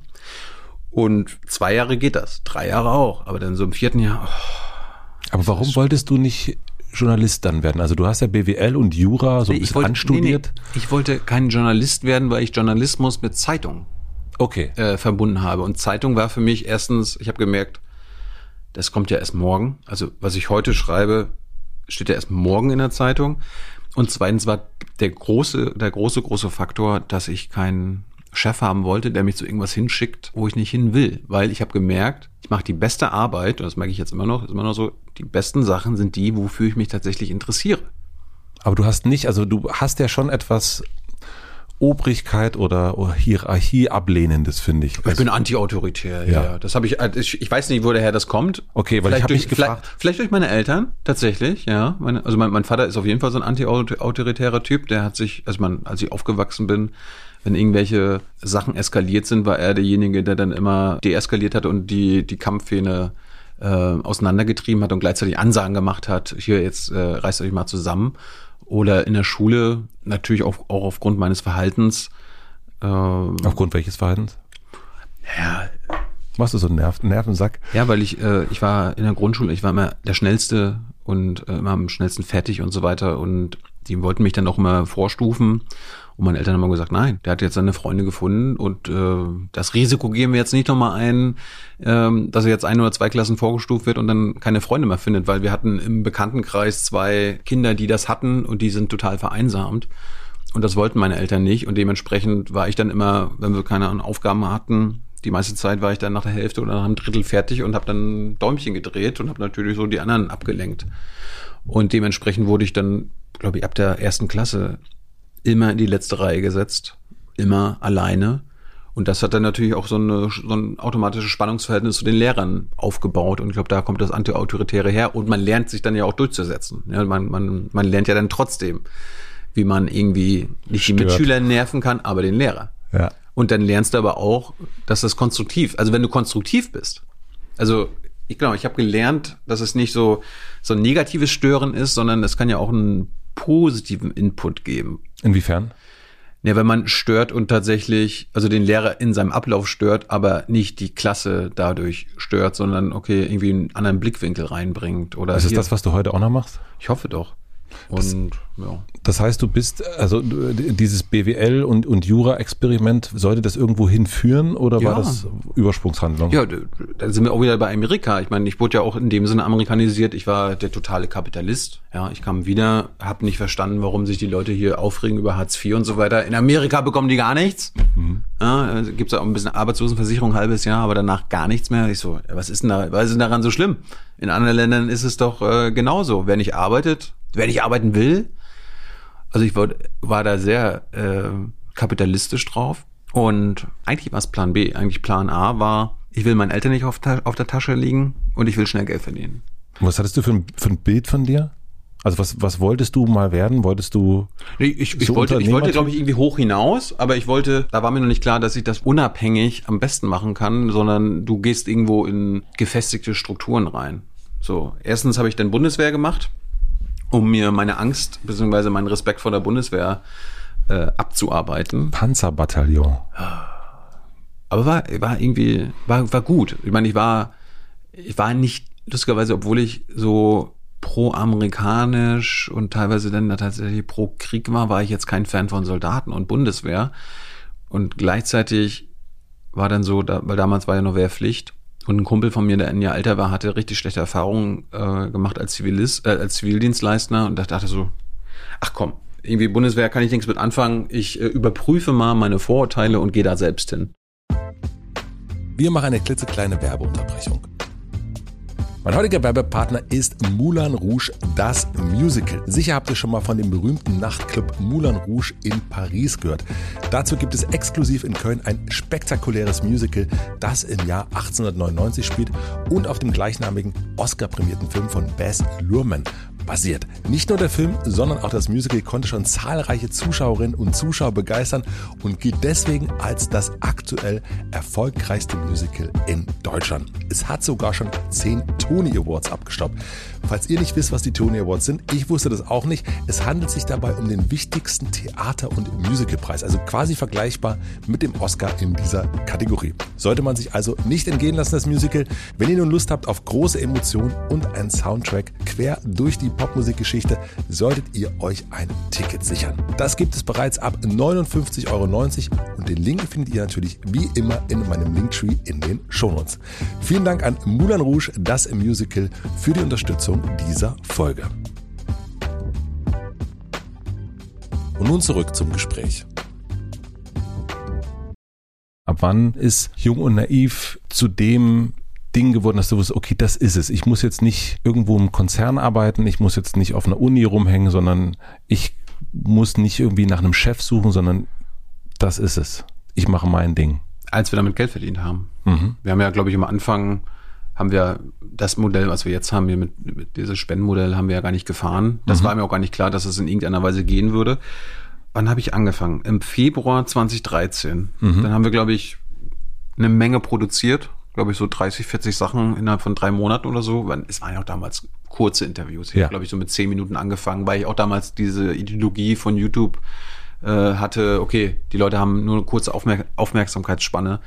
Und irgendwann habe ich dann gemerkt, glaube ich, ich weiß noch, Folge 28, A bis E mit Sarah Wagenknecht. Und das waren ja so teilweise 15 Minuten. Mhm. Und die Leute haben das gesuchtet, ja, haben durchgeguckt und da habe ich gemerkt, okay, die Leute könnten, würden sich also längere Sachen angucken. Und gleichzeitig wurde über die Sendung immer von allen verschiedenen Medien berichtet. Ja, oh, ist immer eine andere Interviewsendung, toll, anderes Konzept. Und dann kam Joyce auf den Markt. Die wollten so das neue Viva werden oder das neue MTV in Deutschland. Und die wollten noch so ein Politikformat haben. Und dann hat mich die Programmdirektorin damals, Jennifer, angesprochen, ob wir uns das vorstellen konnten. Und ich dann so. Da warst du schon zusammen, du hast es schon mit Alex damals gemacht? Ja, ja Tyler ist, glaube ich, so nach 10 oder 20 Folgen eingestiegen. Wir haben ja zusammen gewohnt mhm. und er war ja auch, glaube ich, am Anfang drei, vier Mal in der Sendung, weil er war damals äh, Finanz, Finanzdienstleister. Finanzdelfin. Ja, ich, also ist der Spitzname, aber er mhm. hat in der Versicherungsbranche und Finanzbranche gearbeitet und hat dann immer so die ganzen Libor- und Euro-Skandale und äh, Rohstoffspekulationen erklärt, weil wir waren eher so ein Erklärformat. Ja. Und äh, mit dem habe ich dann gemacht, weil ich brauchte dann, nachdem ich so ein kleines Crowdfunding gemacht hatte mit Kameras und so weiter, ich brauchte jemanden, der da den Knopf drückt. Mhm. Und auf einmal kam das Fernsehen und meinte so, ja, könnt ihr uns einmal die Woche über die nächsten 13 Wochen oder so äh, eine Folge produzieren, eine halbe Stunde. Und dafür bekommen wir Geld. Ja. Wow. Cool. Und dann habe ich gemerkt, okay, wir, wir können damit Geld verdienen. Und dann gab es nach der Bundestagswahl, wurde eine zweite Staffel bestellt, wo ich dann auch gelernt habe, aus den Fehlern des Vertrages von der ersten Staffel habe ich dann auch mehr Geld rausverhandelt und auf einmal war dann so, okay, ja, du kannst damit sogar gutes Geld verdienen. Mhm. Äh, ja, und das war dann leider schnell vorbei, weil Joyce dann irgendwann eingebrochen ist. Und dann war natürlich wieder so ein bisschen die Panik groß, wie geht's weiter? Und dann bist du halt bei Krautreporter gelandet.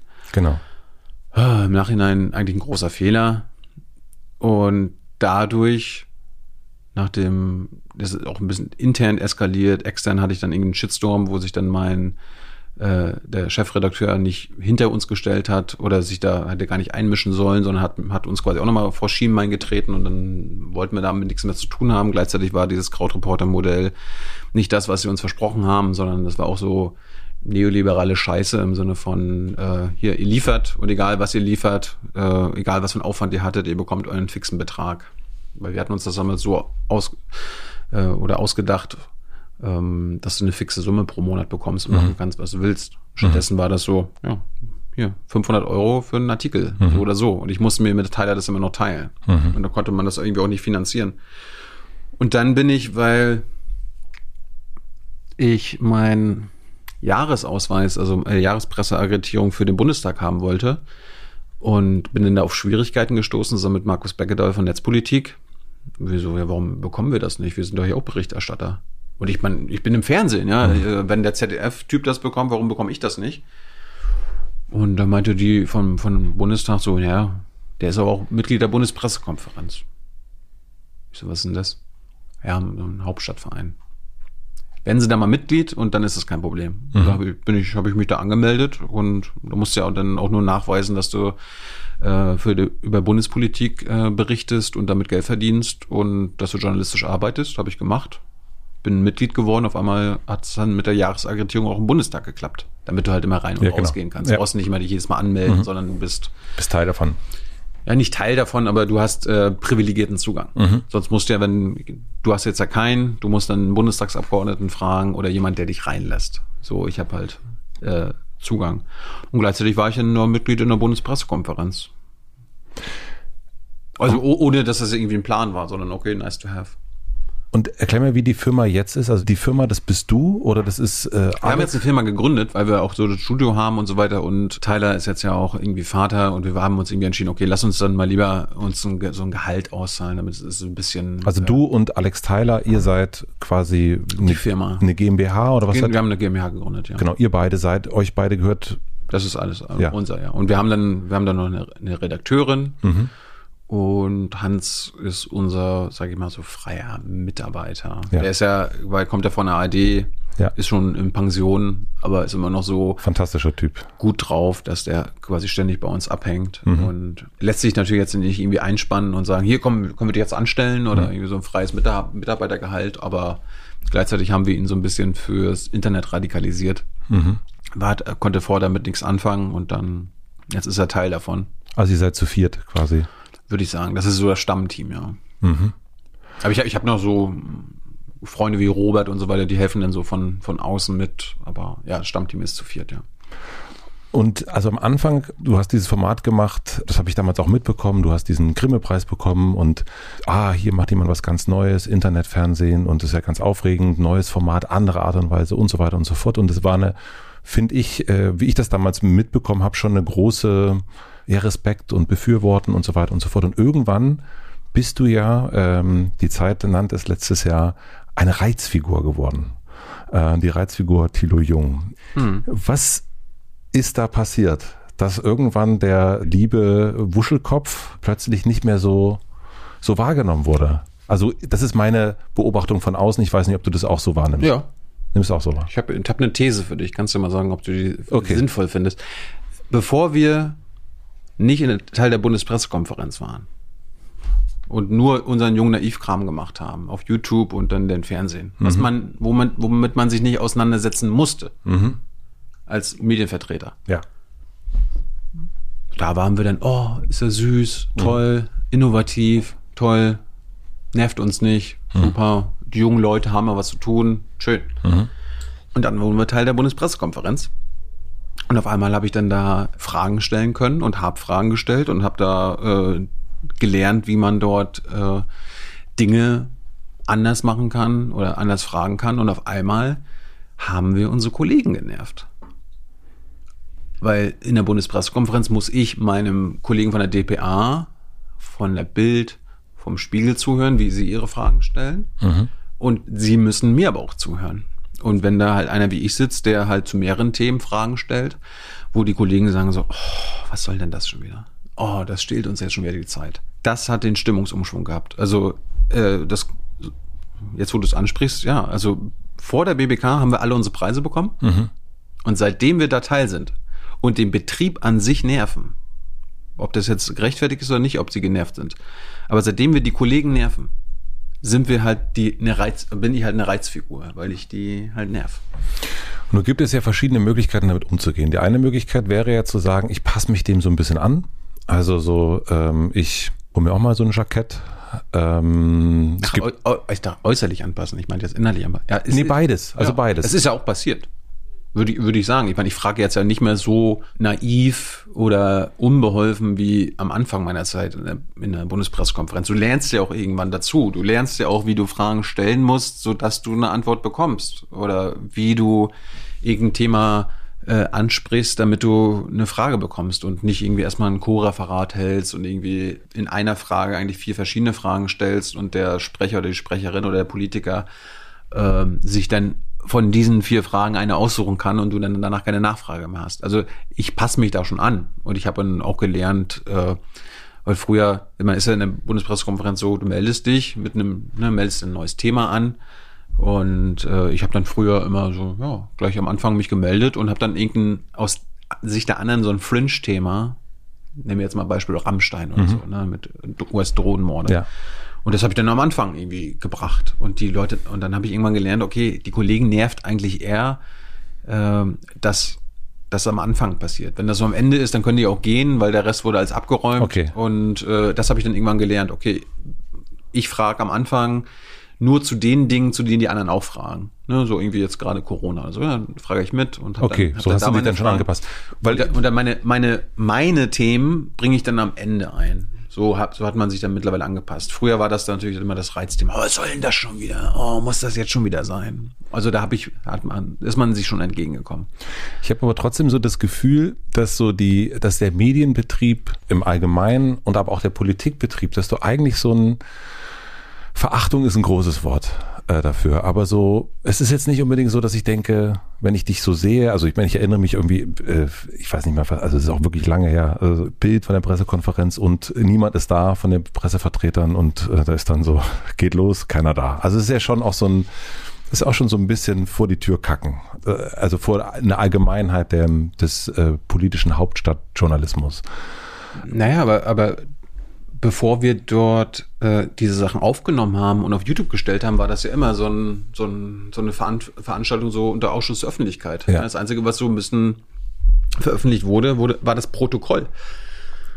Mhm. Und in dem Protokoll kannst du nicht lesen oder mitbekommen, wie das gesagt wurde und auf welche Art und Weise äh, das formuliert wurde und wie die Tonlage war. Also es ist was anderes als Video und Audio. Mhm.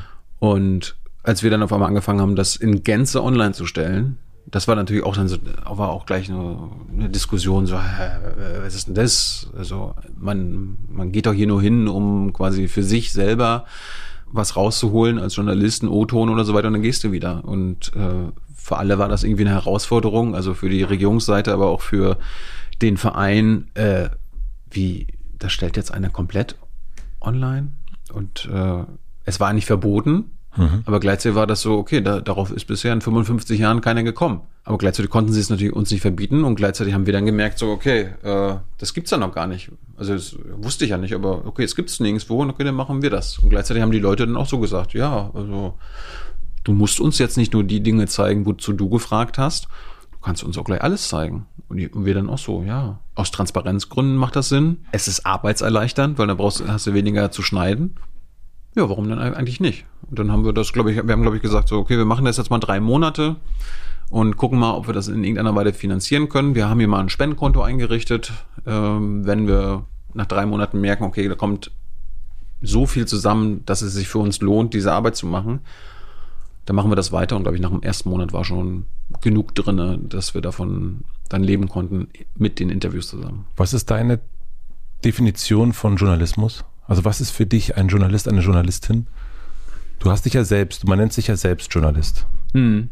Im Grunde kann man sich selbst so nennen. Ja, ist ein ähm, Dokumenteur der Zeitgeschichte. Also wir dokumentieren, was in der Welt passiert. Und äh, wir sind keine Historiker, die quasi äh, im Nachhinein Dinge einordnen und wahrscheinlich auch besser vergleichen können und äh, tatsächlich sagen können, so was wirklich, sondern wir sind die jetzt im Hier und Jetzt, die, die, äh, die Echtzeithistoriker. Und ja, alles andere kannst du dann davon ableiten, ne? ob du jetzt ein Investigativjournalist bist, ob du ähm, Nachrichtenreporter bist, ob du Hintergrundstücke schreibst oder Kolumnen, aber im Grunde würde ich es darunter zusammenfassen. Du bezeichnest dich auch als Chefredakteur. Nee, freier Chefredakteur. Freier Chefredakteur. Das war aber, das war aber schon vor Jung und Naiv. Also das war, glaube ich, mein Claim auf Twitter. Warum? Das war einfach nur. Ist ein Gag oder? Ja, war ein Gag. Okay, weil ja, weil eben jetzt es gibt natürlich keinen freien Chefredakteur. Du kannst ja nur Chefredakteur sein, wenn du irgendwo irgendwo bist. Aber im Grunde bin ich mittlerweile ein Chefredakteur. Ja. Ja, auf der anderen Seite, aber natürlich ist es ja auch, also was sonst? Also, genau. ne, also so, so äh, dadurch, dass es dein eigenes Ding ist. Wie schaust du auf den Journalismus, in, der gerade in Deutschland passiert, den politischen Journalismus? Hm. Er langweilt mich. Also gerade so der politische Journalismus, wenn wir jetzt mal ein bisschen Corona abziehen, da können wir, da können wir separat drüber reden, aber ich habe das Gefühl, dass gerade so in den alten Medien, Fernsehen, Zeitung, Radio immer noch dieselbe Art und Weise zu berichten ähm, Standard ist. Also wie ich es vor 20 Jahren, als ich angefangen habe, mich in irgendeiner Weise für Politik zu interessieren, ist das heutzutage immer noch so. Die Tagesschau sieht zwar jetzt ein bisschen moderner aus, aber läuft immer noch so, wie es vor 20, vor 40 Jahren war. Die Kanzlerduelle und Kanzler ähm, oder diese ganzen Wahlsendungen sind immer noch genau so aufgebaut wie vor 20, 25 Jahren. Andere Nachrichten, andere Politikmagazine funktionieren auch immer noch so. Ne? Also keine Ahnung. Ich gucke gerne Monitor hm. äh, von Georg Restle. Die haben eine halbe Stunde Sendezeit und machen immer noch drei oder vier Beiträge pro, pro Sendung. Anstatt, okay, der Beitrag braucht jetzt mal eine Viertelstunde. Wir machen einfach zwei Beiträge in einer Sendung. Nein, es muss immer äh, dasselbe Schema, dasselbe Format sein, genauso in der Tagesschau. Dann darf, es darf nicht länger als neun, äh, nicht kürzer als 90 Sekunden sein, der Beitrag, aber auch nicht länger als zwei Minuten. Also muss die Realität in dieser Zeit abgebildet werden. Mhm.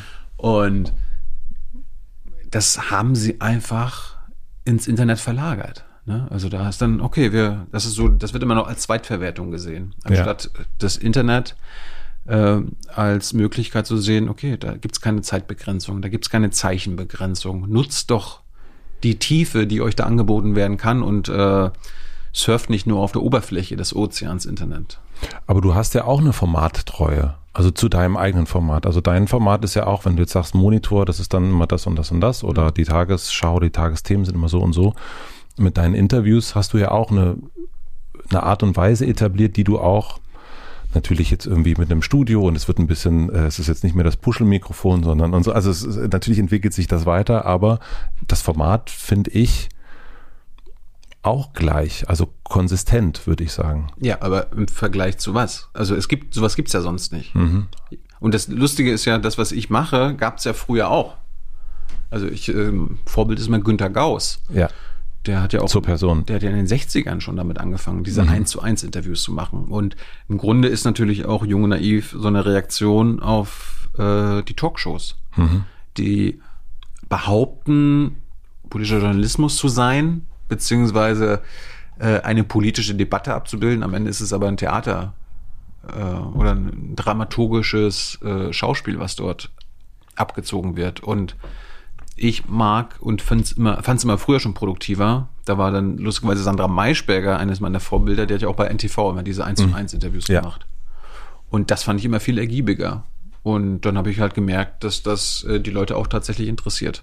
Und ich bin jetzt ja, mein, mein Format ist ja auch nicht starr. Also ich, äh, die Interviews entwickeln sich ja auch weiter. Also das Interview von gestern ist jetzt auch ein ganz anderes als was ich vor drei Jahren geführt hatte oder vor sieben Jahren geführt hatte. Also ich, ich baue Interviews anders auf, weil ich meine, ich kann ja auch nicht mit meiner Figur, die sich natürlich auch verändert hat, nicht stehen bleiben und immer wieder beim Urschleim anfangen. Ja, also das, äh, das ist da im Format was passiert, aber das, der, der Rahmen, der, das meinte ich damit. Also weil du das kritisiert hast, dass der Rahmen der anderen Medien Ja, so ne, gleich die, ist. aber die könnten ja auch sowas ähnliches machen. Die können, die können ja auch sagen, okay, erstens, wir schicken auch mal junge Leute in die Bundespressekonferenz, die fragen halt auch mal äh, drauf los. Äh, wir machen, wir geben denen hier ein, eine Sendung, Sendezeit, Podcast und so weiter, wo sie die Sachen machen können und wir helfen denen, die Leute zu bekommen, weil wir die Tagesschau sind. Bei uns kommen die Politiker und alle mögliche. Wir.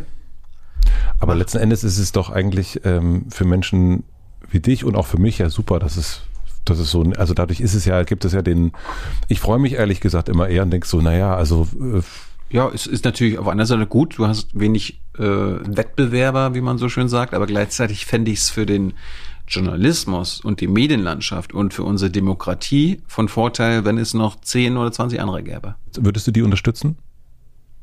Ich würde sie nicht bekämpfen. Gute Antwort. Jetzt hast du über 500 Gespräche geführt. Was möchtest du von deinem Gegenüber erfahren? Was das für ein Mensch ist. Also wie, wie, der, wie der oder sie wirklich tickt und woher das, was sie sagen, kommt. Das, was sie sagen oder das, was sie sind? was sie sagen. Weil, weil ich will nicht bewerten und ich will auch nicht kritisieren, was sie sind. Das äh, möchte ich nicht, dass das mit mir passiert. Aber gleichzeitig kannst du das kritisieren oder dich damit auseinandersetzen, was sie sagen und gegebenenfalls, wie sie handeln. Und das ist in der Politik das Wichtigste. Es ist in unserer Demokratie scheißegal, wer die Leute sind, die äh, die Entscheidung treffen. Es ist nur wichtig, was sie für Entscheidungen treffen und wie sie die Entscheidung treffen. Und ich habe in meinem Format die, die Möglichkeit, den Leuten abseits der inhaltlichen Diskussionspunkte, die ich natürlich auch führe, den Leuten klarzumachen, okay, Robert Habeck findet jetzt, okay, wir können mit unserem Art von Kapitalismus nicht mehr weitermachen. Aber warum? Warum? Ist ja immer klar, seine Gründe und so weiter kann er dann ja äh, aufklären, aber was, wie kommt er überhaupt darauf? Ja, also wie, wie ist er da überhaupt, überhaupt hingekommen? Wie, wie kommt man auf diese Gedanken? Weil in der Regel ist so der Politikbetrieb ähm, der zoomt doch ganz selten raus. Und warum schafft der das auf einmal? Ja, ich habe irgendwann gelernt, glaube ich, auch durch Interviews selbst, äh, das war ja auch kein Masterplan, dass wenn du über die, über das Biografische kommst, du viel mehr den Menschen dahinter kennenlernst. Und dann ist es natürlich auch eine, Interviewtechnik. Also, wenn du auf Länge gehst und erst so, sag ich mal, im ersten Teil über die Person sprichst, über deren Biografie, dann ist eigentlich jeder, außer vielleicht ein AfDler, ehrlich. Und jeder von uns weiß am besten über seine Biografie Bescheid. Das heißt, du bist dir da sicher, dass der, der dich gerade interviewt, äh, nicht besser über deine Biografie Bescheid weiß. Dementsprechend kannst du relaxed sein und so erzählen, wie es war. Ne, du bist Wie du, wie es für dich war. Genau. Ja. So, und wenn du in dieser, in dieser Stimmung dann bist in einem Interview und dann eine halbe, dreiviertel Stunde so ganz locker und selbstsicher geredet hast und ich dann auf einmal wechsle und in die politischen Themen und in die Debatten und äh, äh, zu kontroversen äh, Fragen komme, dann überlegt sich, glaube ich, jeder Interviewte zweimal, ob er jetzt den Modus ändert, weil im Hinterkopf hat jeder von uns, okay, wenn ich jetzt anders antworte und anders agiere, dann hört jeder aus dem Publikum, scheiße, der hat ja jetzt gerade nur so geredet. Und auf einmal redet er so, kurze Sätze, Schachtelsätze, äh, äh, der Quatsch wieder ganz komisch. Da merkt jeder, ohne vielleicht inhaltlich folgen zu können, das ist jetzt ein anderer Mensch. Dem, dem traue ich nicht. Und ich behaupte, jeder Mensch, der eine, einigermaßen intellektuell was drauf hat, weiß das und macht, versucht das zu verhindern. Dementsprechend ist dann eine Interviewsituation dann meistens äh, besser, weil man sie dann, weil man sie dann, glaube ich, ehrlicher erwischt, als wenn man gleich damit ein, äh, einsteigt. Bei welchem Gespräch ist bei dir richtig was passiert? Also bei welchem Gespräch hast du gemerkt, jetzt verändere ich mich gerade und jetzt, Ich mich mhm. also weil du eine neue Sicht vielleicht entdeckt hast, die du vorher nicht hattest? könnte ich dir jetzt nicht sagen. Ich ärgere mich meistens dann immer nur über mich selbst, weil ich irgendwie ent, es entweder hätte eskalieren lassen können, um es irgendwas, um, um irgendwas auf die Spitze zu treiben, oder weil es, weil irgendwas eskaliert ist und ich es eigentlich hätte schon vorher merken müssen und so weiter. Also gab ja mal diese Szene mit Bodo Ramelow, der aufgestanden ist und gegangen ist, wo ich im Nachhinein mir dachte, okay, hätte ich vielleicht verhindern können. Und auf der anderen Seite sagt der Teufel auf meiner Schulter, war doch geil. Mhm. Also gut, dass, dass ihr euch da so gekabbelt habt und aneinander geraten seid, weil das hat natürlich dann äh, einen Seltenheitswert. Und ja, fällt dir was ein? Ich hatte bei dir das Gefühl, dass bei Maya Göpel ein bisschen was passiert ist. Also, dass da so ein paar, also, weil die ja so ordentlich an den, an den Synapsen so dreht. Und ich glaube, bei, ich glaube, es war das letzte Interview, nee, vorletzte Interview mit, mit Richard David Brecht. Also eigentlich dann in dem Moment, wo es weg von der wirklich Politik geht, sondern eher an die Philosophie geht. Dass du das so, also ich merke es bei dir manchmal, wenn die Haltung sich verändert, wenn ich deine Sachen gucke. Also mhm. du hast bei einem Politiker oder bei jemandem, wo ich meine als Zuschauer, na, da hast du so ein bisschen, äh, dem bist du jetzt nicht ganz so wohlgesonnen vielleicht. Und du bist bei dem Richard David Brecht, bist du irgendwie, hast du eine andere Körperhaltung. Ist aber auch eine Interviewtechnik. Also, ja, ja. Äh, den, dem Gegenüber klar zu machen, okay, also wenn man selbst relaxed ist, gibt man natürlich auch eine, eine gewisse relaxte Art und Weise zurück. Ja. Hm, weiß ich nicht, Jan Meyer ist ein tolles Interview, aber da, ich erinnere mich jetzt daran nicht. Ne. Magst du deine Gesprächspartner in der Regel vorher oder nachher mehr? Nachher. Weil man sie dann besser kennt. Ja. Ja. Mein, bei manchen ist es kein Unterschied. Also da kann ich mir im, Vor im Vornherein nicht äh, vorstellen, da ein Bierchen oder einen Kaffee zu trinken und im Nachhinein dann auch nicht. Und manchmal ist es dann wirklich so, okay, ja, hier kommen, wir tauschen mal Nummern aus. Lass uns mal öfter mal irgendwie treffen, Hintergrundgespräche führen. Mhm. Ja. Aber ich sag dir jetzt nicht, bei wem das ist. Nee, das glaube also das möchte ich auch nicht. Also wann, wann war das für dich ein also bei mir geht es so um Erkenntnisgewinn. Also eigentlich so, entweder möchte ich die Person besser kennenlernen oder wissen, okay, ich kenne den Typen, der mir jetzt gerade gegenüber sitzt vom, vom Bildschirm und sehe den da mit seinem Puschelmikrofon ja. ähm, und will rausfinden, was ist das für ein Typ, wo kommt der so her? Oder es gibt, äh, bestenfalls erfahre ich aber auch noch etwas, also gibt es eine Erkenntnis, die ich vorher nicht hatte. Nicht nur unbedingt über die Person, sondern über eine Sache. Und ja. das, wenn ich das hatte, dann denke, wenn dann gehe ich raus und denke, super, äh, und ärgere mich, äh, wie ich dir auch vorher gesagt habe, wenn es bei Personen nicht klappt. Wenn ich dann rausgehe und denke. Es kommt immer, kommt immer darauf an, also bei, bei so ExpertInnen und WissenschaftlerInnen und so weiter, die was zu sagen haben, die was erklären können, da gehe ich mit voller Neugier rein und schreibe ja. mir auch vorher äh, auf, was ich, was mir alles einfällt, was man irgendwie fragen könnte und dann kann man wirklich naiv losfragen. Äh, bei PolitikerInnen ist dann halt, ist das was anderes. Ja, da, da weiß ich ja dann schon, wie die inhaltlich positioniert sind und wie man diese inhaltlichen Punkte dann entweder angreifen kann oder hinterfragen muss oder sie dazu bringen muss, äh, zu erklären, warum das mhm. aus ihrer Sicht sinnvoll ist. Also das trenne ich dann schon. Bei PolitikerInnen ja. ist dann meine Aufgabe, dort auch zu hinterfragen. Ich, ich brauche jetzt bei Maya Göpel oder irgendeinen Klimawissenschaftler jetzt nicht nochmal fragen, ist das eigentlich wirklich so, wie du, wie du mhm. meinst?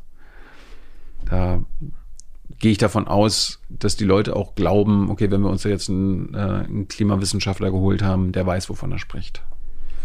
Und ich habe das, also ein Gespräch ist, äh, ist natürlich in meinem nahen Bekanntenkreis ähm, sehr äh, mhm. viel besprochen worden, ist das Gespräch mit Philipp. Mhm. Ähm, und also weil es ein sehr, sehr guter Freund ist, ich, ich weiß nicht, ob du das weißt, aber vielleicht weiß es äh, Philipp Siefer von, von Einhorn und Olympia. Und das habe ich in der Vorbereitung auch nochmal angeguckt und da ist mir auch diese Körperhaltung nochmal äh, bewusst geworden, äh, wie, wie anders die dann wird. Ähm, wenn du, mein Gefühl zumindest, ähm, das hat auch ein, ein, jemand und drunter kom kommentiert, äh, du das Haar in der Suppe suchst. Ähm, ich, ich fand, die, die Suppe war voller Haare, darum musste ich die nicht suchen. Mhm. Aber äh, ich meine, das war ja eine Situation, wo die sich bei mir gemeldet haben, mhm. ob ich das Interview führen würde. Mhm. Und ich, äh, das war ja damals diese Olympiastadions-Geschichte und ich fand das an sich interessant, habe das kritisch beäugt, war aber noch nicht sicher, wie ich das finde. Und dann kam halt über mittels Männer, mittels Frauen die Anfrage, ob ich mir das mit Philipp vorstellen kann. Und ich stand, ja klar. Aber gleichzeitig bin ich natürlich auch äh, herausgefordert, weil ich mir denke, wird ja einen Grund haben, warum sie mich fragen. Mhm. Weil sie glauben, okay, bei dem können wir uns darstellen, der wird doch auf unserer Seite sein und der wird, das wird doch ein schönes Interview. Also habe ich erstmal den Anspruch, das denen da nicht so leicht zu machen. Freust du dich über das Haar, wenn du das findest? Nee. Nee. Darum, darum geht's mir nicht. Okay. Aber hm, wie, wie habe ich es aufgezogen? Ich habe es ich hab's natürlich so aufgezogen, dass wir über Einhorn an sich gesprochen haben und seine Motivation und was man dort, was man als Unternehmen anders macht, mhm. was tatsächlich anders ist und gleichzeitig wenn sie da eine gewisse Revolution ausrufen, kann man ja doch daran erinnern, dass die dann teilweise sehr inkonsequent umgesetzt wird. Ne? Also wenn mhm.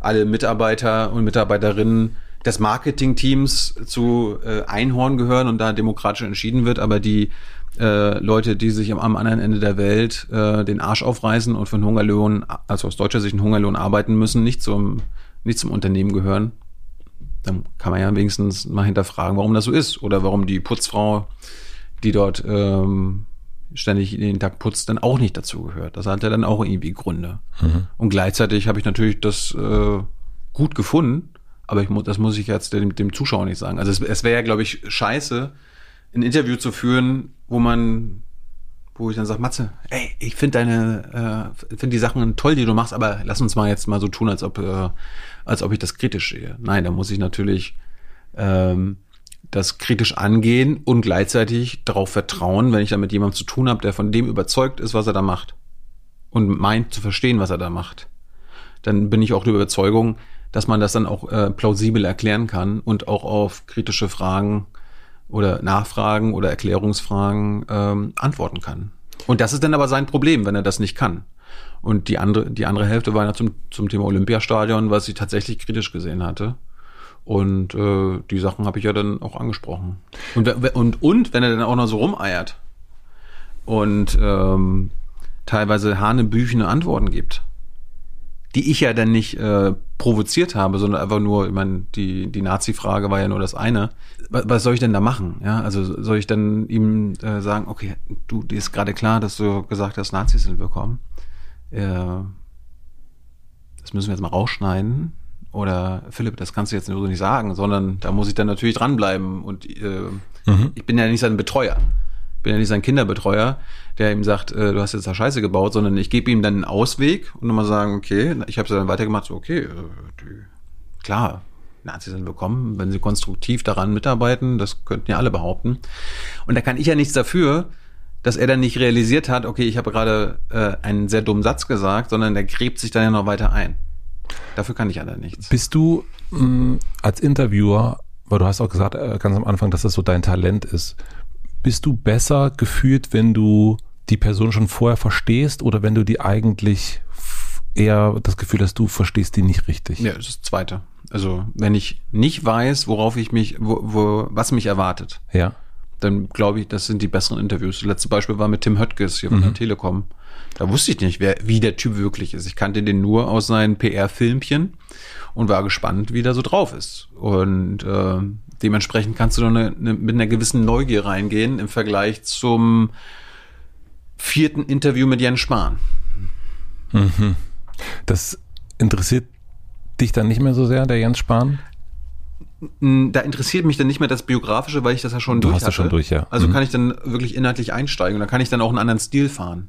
Mhm. Ja, also da brauche ich nicht ich gucke mir natürlich auch an, was andere denn oder wie er mit anderen Medien äh, umgeht und wie er dort agiert. Und wenn ich das Gefühl habe, okay, jetzt muss man ihn mal ein bisschen versuchen zu grillen und ihm da mal ein paar grundsätzliche Sachen äh, vorm Karren werfen, dann mache ich das. Das heißt aber nicht, dass ich im nächsten Interview das genauso mache, sondern ich gucke. Was möchtest du am Ende, wenn das Gespräch fertig ist, erreicht haben? Dass ich ein Interview geführt habe oder dass man ein Interview gehört hat, das man so sonst nirgendwo gehört hat. Warum ist dir das wichtig? Ja, sonst äh, kannst du dir, also mein, ich möchte ja eine Sendung haben, wo die Leute sagen, okay, ich höre mir ein Interview an und teilweise weiß ich noch nicht mal, wer der Typ ist, der Gast oder die Frau, die da mit dem redet, aber weil Tilo mit dem redet, wird es ein interessantes Interview. Und das gewährleistet man, wenn man es halt immer schafft, selbst mit den Leuten, die man kennt, ein Interview zu führen, wo man im Nachhinein sagt, wow, habe ich jetzt aber auch einiges gelernt über den Menschen. Du bist, wir haben das erst schon gesagt, für den einen oder anderen Journalisten ähm, eine Reizfigur. Was bist du für die PolitikerInnen? Auch natürlich eine Reizfigur und ein Risiko. Personifiziertes Risiko. Dennoch kommen sie zu dir. Das ist mein Glück. Warum kommen sie zu dir? Ja, weil wir mittlerweile eine gewisse Reichweite haben, weil es wahrscheinlich auch so ein bisschen schick ist, ähm, bei Jung Naiv gewesen zu sein. Ja. Und weil wir eine Relevanz haben. Und wie die Relevanz ist, das wird uns ja gesagt. Ich meine, am Ende kann ich das ja nicht schaffen. Die könnten ja auch irgendwie entscheiden, uns zu ignorieren und das, was wir publizieren. Aber äh, wenn uns aus den Ministerien und auch äh, aus dem Bundestag gesagt wird, naja, klar gibt's viele politische Formate und so weiter und äh, Podcasts und so weiter, aber im Grunde interessieren uns nur die beiden Sachen. Auf die achten wir bei der Presseschau, was äh, die Sachen schreiben. Und wenn wir dazugehören, ist das ja nicht schlecht. Mhm. Weil am Ende denke ich, wir sind da ziemlich Außenseiter, auch politische Außenseiter, weil wir ziemlich links stehen. Das ist dann, ist dann schön. Möchtest du gemocht werden? Nö. Da habe ich, da habe ich irgendwann aufgehört. Ich hab, das kenne ich ja seit dem Kindergarten. Also seit dem Kindergarten bist du, bin ich eine polarisierende Figur. Sogar ja. seit dem Kindergarten. Ja, ich weiß noch, Frau Kelm, wie oft die mit meinen Eltern geredet hat. Was hat die, warum? Ja, keine Ahnung, weil Tilo da an den Haaren gezogen hat oder äh, dem Mädchen Kaugummi in die Haare geschmiert hat oder weil er doch wieder länger auf dem Hof war als alle anderen und sich versteckt hat und wir dann erst festgestellt haben, 20 Minuten nach dem Zählen, dass einer fehlt und ich habe mich dann checkig gefreut, dass ich wieder alle überlistet habe. Also ich war schon immer mh, mm, für, sage ich mal, die Autoritäten, mit denen ich da zu tun hatte, immer eine Herausforderung. Und gleichzeitig habe ich gemerkt, dass das nichts Schlechtes ist. Also ich war, glaube ich, immer ein guter Störer, ein produktiver Störer. Ja, also ich, ich, ich war nie bösartig, und habe es irgendwie also ich mache das jetzt, damit die eine, damit die eine auf den Sack bekommt oder sich richtig ärgert, sondern ich denke mir was dabei und äh, habe das dann quasi durch die keine Ahnung Streiche und alles Mögliche in der Schulzeit gelernt und mittlerweile ich weiß das ja auch, dass ich hier im politischen Betrieb ein Störfaktor bin, eine Reizfigur, aber ich versuche das, ich versuche den Betrieb oder unsere Demokratie besser zu machen. Und äh, ich sitze ja in der Bundespressekonferenz nicht da, um mir da eben einen runterzuholen, wie toll, äh, was für eine moralischen und politischen Vorstellung wir haben und wie scheiße die Regierung ist, sondern wir nehmen die Regierung ernst. Die Regierung behauptet mit Herrn Seibert und Frau Merkel, dass sie die transparenteste Regierung aller Zeiten sind, dass sie allumfassend über ihr Handeln aufklären. Und dann sagen wir, gut, dann überprüfen wir das mal. Und im Grunde zeigen wir, wie transparent die Bundesregierung ist. Wir machen eine klitzekleine Werbeunterbrechung. Mein heutiger Werbepartner ist Naturstrom. Es gibt ja einige Vorsätze und Ziele, die man in diesem Jahr verfolgen kann. Ein großes und wichtiges Ziel wird für mich auch immer ein Beitrag zum Klimaschutz bleiben. Dafür muss man aber nicht unbedingt auf die Straße gehen, kann man aber natürlich, sondern kann diese auch extrem einfach und wirkungsvoll mit echtem Ökostrom leisten. Denn echter Ökostrom verdrängt fossile Kraftwerke und senkt damit den CO2-Ausstoß. Damit es klappt, muss aber der Ökostromanteil in Deutschland weiter wachsen. Es müssen also mehr Solar- und Windenergieanlagen gebaut werden. Und hier kommt das Beste. Naturstrom garantiert genau das. Mit jeder verbrauchten Kilowattstunde fließt ein fester Förderbetrag in den Bau neuer Wind- und Solarparks. Wenn ihr jetzt zu Naturstrom wechselt, tut ihr damit nicht nur was Gutes fürs Klima, sondern auch für den eigenen Geldbeutel. Wer über die Landingpage naturstrom.de slash Matze wechselt, bekommt ein Startguthaben von 30 Euro. Den Link zu mehr Infos und zur Ummeldung findet ihr wie immer in meinem Linktree in den Shownotes. Vielen Dank an Naturstrom für die Unterstützung dieser Folge. Und nun zurück zum Gespräch. Du, also ich habe dich gefragt, ob du gemocht werden willst. Und dann hast du gesagt, äh, nicht mehr. Und äh, dass das schon die Polarisierung äh, zurück zum bis zum Kindergarten geht. Na, irgendwann, irgendwann hast du ja so, okay, äh, du bist dein ganzes Leben oder deine Kindheit ist so, oh, immer polarisierend und jetzt neuer Lebensabschnitt, jetzt machen wir es mal ganz anders, keiner kennt mich, okay, jetzt geht's vielleicht anders. Das wolltest du schon auch am Anfang. Ja, ja ich war ja noch jung und ja. dachte so, okay, das kann man dann bestimmt mit neuen Lebensabschnitt ändern. Du kommst in eine neue Stadt, keiner kennt dich, äh, Neustart, aber irgendwann realisierst du, okay, das ist das bist du. Das bin ich und das ist in der, im Kindergarten so gewesen und es war, das war das Ding, es war mir nie einer böse. Also ich war immer so, äh, meine Lehrer hat mich immer Tilo Eulenspiegel gerufen. Mhm. Ich war immer so ein bisschen der Faktor X, aber gleichzeitig waren alle froh, dass sie mich haben. Und äh, selbst so in der Highschool-Zeit, ich meine, ich war da einer von 3000 Schülern und trotzdem kannte mich am Ende des Jahres in dieser fucking texanischen Highschool jedes Schwein. Obwohl ich jetzt irgendwie nichts Besonderes gemacht habe. Und in welchen Momenten fühlst du dich unterlegen Ständig. Ja. Ich fühle mich ständig äh, unterlegen. Also in Interviews. Das ist aber auch, das ist ja dann gleichzeitig aber auch gut für die, die Interviewsituation. Weil ich will ja nicht von oben herab. Ich will auch nicht, so wie ist es mein Eindruck, bei den meisten anderen, zumindest medialen, großmedialen Journalisten, auf Augenhöhe agieren. Ja, also wenn Olaf Scholz jetzt ist, dass ich genauso schlau und auf der Höhe bin wie er, sondern ich will auf, auf der, auf dem Niveau des Publikums agieren. Und das Publikum weiß in der Regel weniger als der Politiker oder die Politikerin. Und dementsprechend muss ich von der Perspektive fragen. Aber die Perspektive nimmst du ja ein. Hm. Die nimmst du ja ein, obwohl du ja mehr weißt. Also das ist ja, du bist ja es ist ja auch eine Figur, die du dann äh, ja. immer weniger, glaube ich, so spielst langsam, aber so dennoch nimmst du diese Haltung ein. Ja, das ist ja eine bewusste Entscheidung zu sagen, eigentlich bin ich ja nicht unterlegen, ich nehme die unterlegene Figur ein. Ja. Aber wann fühlst du dich wirklich unterlegen? Das passiert äh, tatsächlich immer noch in jedem Interview. Äh, ich muss okay. es nur, ich habe nur das, den Luxus, dass ich es nicht mehr äh, zugeben muss sondern selbst dann, wenn ich unterlegen bin und tatsächlich so eine Frage stelle, so, keine Ahnung. Und der Gast denkt dann so, clevere Frage, hat er sich bestimmt vorher ausgedacht und ähm, dann ist es einfach ein natürliches Ereignis. Aber ich fühle mich ständig unterlegen. Also in jeder äh, Pressekonferenz, in der Bundespressekonferenz, ich muss immer überlegen, okay, war das jetzt in Ordnung? Ähm, weiß der denn doch mehr, als ich dachte? Gerade jetzt so in Corona-Zeiten, ich bin kein Wissenschaftler, ich bin kein Virologe, ich bin aber auch kein Gesundheitspolitiker und gleichzeitig äh, überlege ich, was man fragen kann, was man fragen muss und äh, von welcher Perspektive ich ausgehe. Woher kommt dann die Annahme, dass du mm, also wenn du dich so unterlegen fühlst, also und, und dieses, also dieses. Also, ich fühle mich ja nicht ständig unterlegen. Nee, aber das ist so, das hat ja so ein bisschen, ähm, Aber es, es, hilft in Momenten, wenn man arbeitet im, also im mhm. journalistischen Sinne, dass man äh, dieses, also ich habe lieber ein Unterlegenheitsgefühl in Gesprächen als ein Überlegenheitsgefühl. Definitiv, also das, das merke ich auch. Aber ich merke, also so, was ich jetzt höre, ist eigentlich Demut ein bisschen. Ja, weil das ist ja eine Grundvoraussetzung für neugierige Gespräche. Weil, ja. Warum, wenn wir, wenn man so auf Augenhöhe mit Olaf Scholz oder so reden würde, warum, welche Neugier soll da noch sein? Oder mit Merkel, welche Neugier soll da sein? Aber wenn ich wirklich so von, wenn mir so, so als Kind so vorstelle, ich gucke von oben herab, du hast so viele Fragen. Ja, also ich glaube, die Neugier entsteht dadurch, dass man nach oben guckt und nicht nach unten. Absolut. Ja, Besser könnte ich es jetzt nicht erklären. Nee, das war jetzt auch eine Punktlandung, dieser Satz, muss ich sagen. Den fand ich richtig gut. Das wird ein Zitat. Ähm, ja, so in die Sterne gucken ist besser als in, auf dem Boden. Ne? Und hast du das Gefühl, jetzt mit dem Erfolg, den du auch mit Jung und Eva auch hast, dass du es noch jemandem beweisen musst?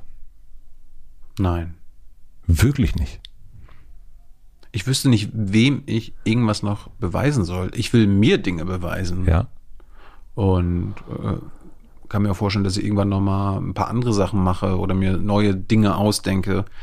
Aber den Anspruch habe ich schon, dass ich mich äh, weiterentwickle. Aber ich weiß nicht, ob ich irgendwem noch was beweisen muss. Also ich will natürlich viele Dinge noch machen, die man bisher, die ich bisher nicht machen konnte, die vielleicht andere machen können.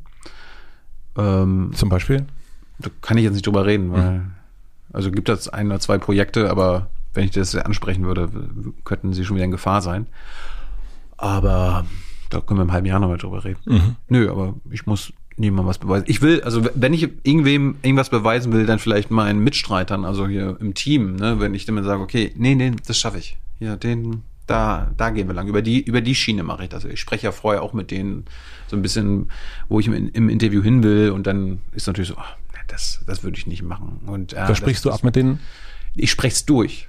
Also mhm. ich, äh, ich hole mir da jetzt Inspiration und manchmal gibt's dann auch mal so von Tyler dann so, ja, aber fragst du mal so.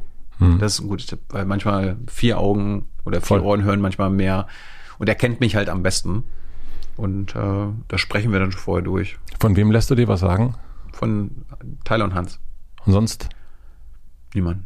Mutti und Papa natürlich auch, ne? Aber die haben, die haben mit dem Kram nichts zu tun. Aber ist das nicht auch ganz, also so, und ich bin da, also wir, wir stehen da sozusagen auf einer, äh, auf einer gleichen äh, Stelle. Ich meine, du wolltest, du machst ein Format, das nennt sich Politik für Desinteressierte.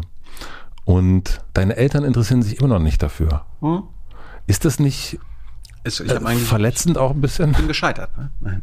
Naja, aber also in, in gewisser, also es ist ja so ein, Das, das Lustige ist, sie interessieren sich nicht für Politik, sie interessieren sich aber für mich. Okay. Und darum gucken sie das. Sie gucken nicht alles, aber wenn Leute da sind, die sie kennen, der- deren Namen sie kennen, dann gucken sie sich das an. Aber im Nachhinein, wenn wir dann irgendwie telefonieren und Mutti sagt, oh, Seehofer, das war ein schönes Gespräch, dann rede ich aber nicht mit ihr darüber, wie sie dann den Detail zur Überwachung fand, sondern was sie dann über sein Leben gelernt hat. Also das interessiert die, das nehmen die dann mit. ich habe mich in einem alten Interview habe ich einen Satz gefunden, der mich nämlich so ein bisschen irritiert hat. Da hast du gesagt, dass vielleicht dich die Ablehnung der eigenen Familie geprägt hat. In welchem Kontext habe ich das gesagt? Du hast das, äh, da ging es um, um Haltungsfragen. Es war in, äh, ich glaube, Taz Futur 2. Ja, mein Opa, der mich so quasi polit, also als Kind so politisch an die Hand genommen hat, tut es immer noch, lehnt das ab, was ich mache. Ja, aber das hat dann den Grund, dass ich die Leute duze. Er ist halt ein sehr konservativer Typ und sagt sich so, nö, Aber inwiefern hat sich diese Ablehnung geprägt? dass ich es trotzdem weitermachen wollte, weil ich davon überzeugt bin, dass das, was ich da mache, richtig ist. Und früher hat man sich dann halt Gedanken gemacht, okay, warum findet Opa oder Mama oder meine Freunde das nicht gut? Und irgendwann lernt man halt, und das ist für mich einprägsam, okay, es ist erstmal nicht entscheidend, was die Freunde sagen, sondern erstmal ist entscheidend, was man selbst denkt. Und am Ende habe ich dadurch, also wie ich es wie ich's finde, wie ich es machen wollen würde.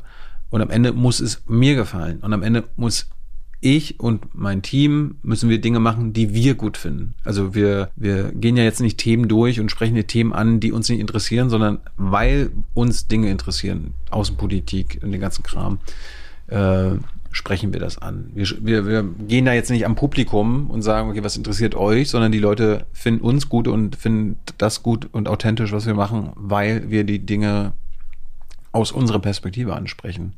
Das lehnen dann halt viele ab.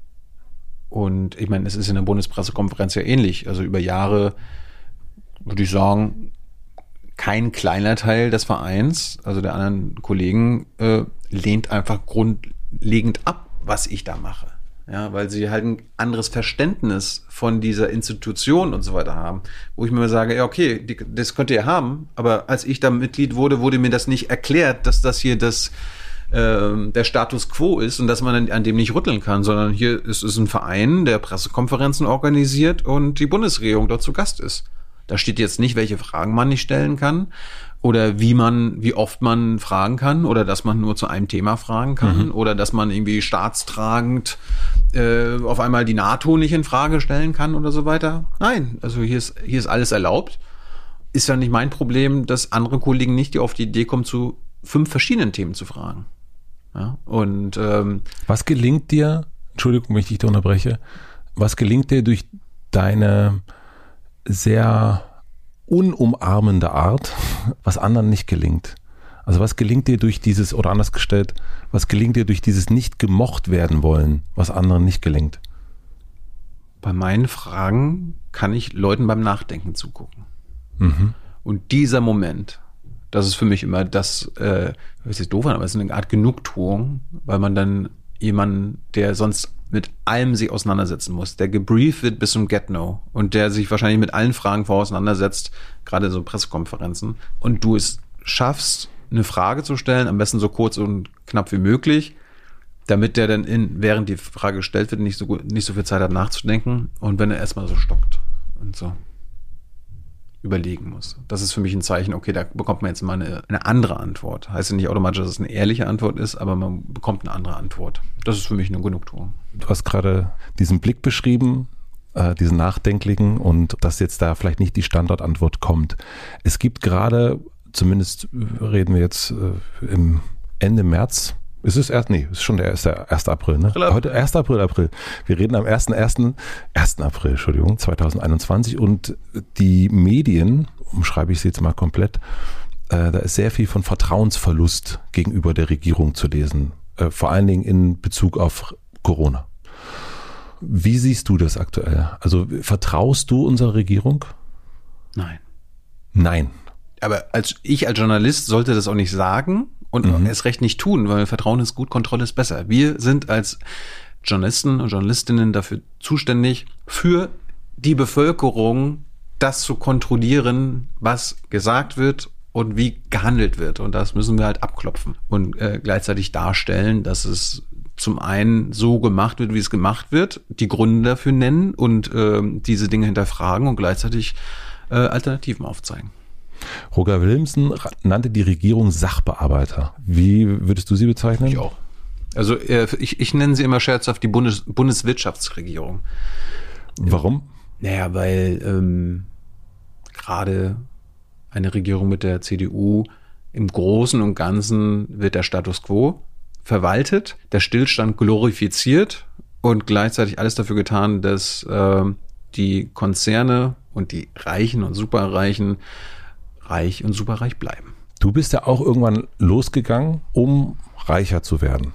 Also irgendwann, also bist du, ne, also den hast du erst auch so, äh, ne, diesen, man, man studiert BWL und eigentlich möchte man auch, man möchte den Eltern nicht auf der Tasche liegen und so weiter und möchte irgendwie Geld verdienen. Ja, ich wollte, nee, ich wollte reich werden. Ich wollte superreich werden. Ich wollte ein Startup gründen.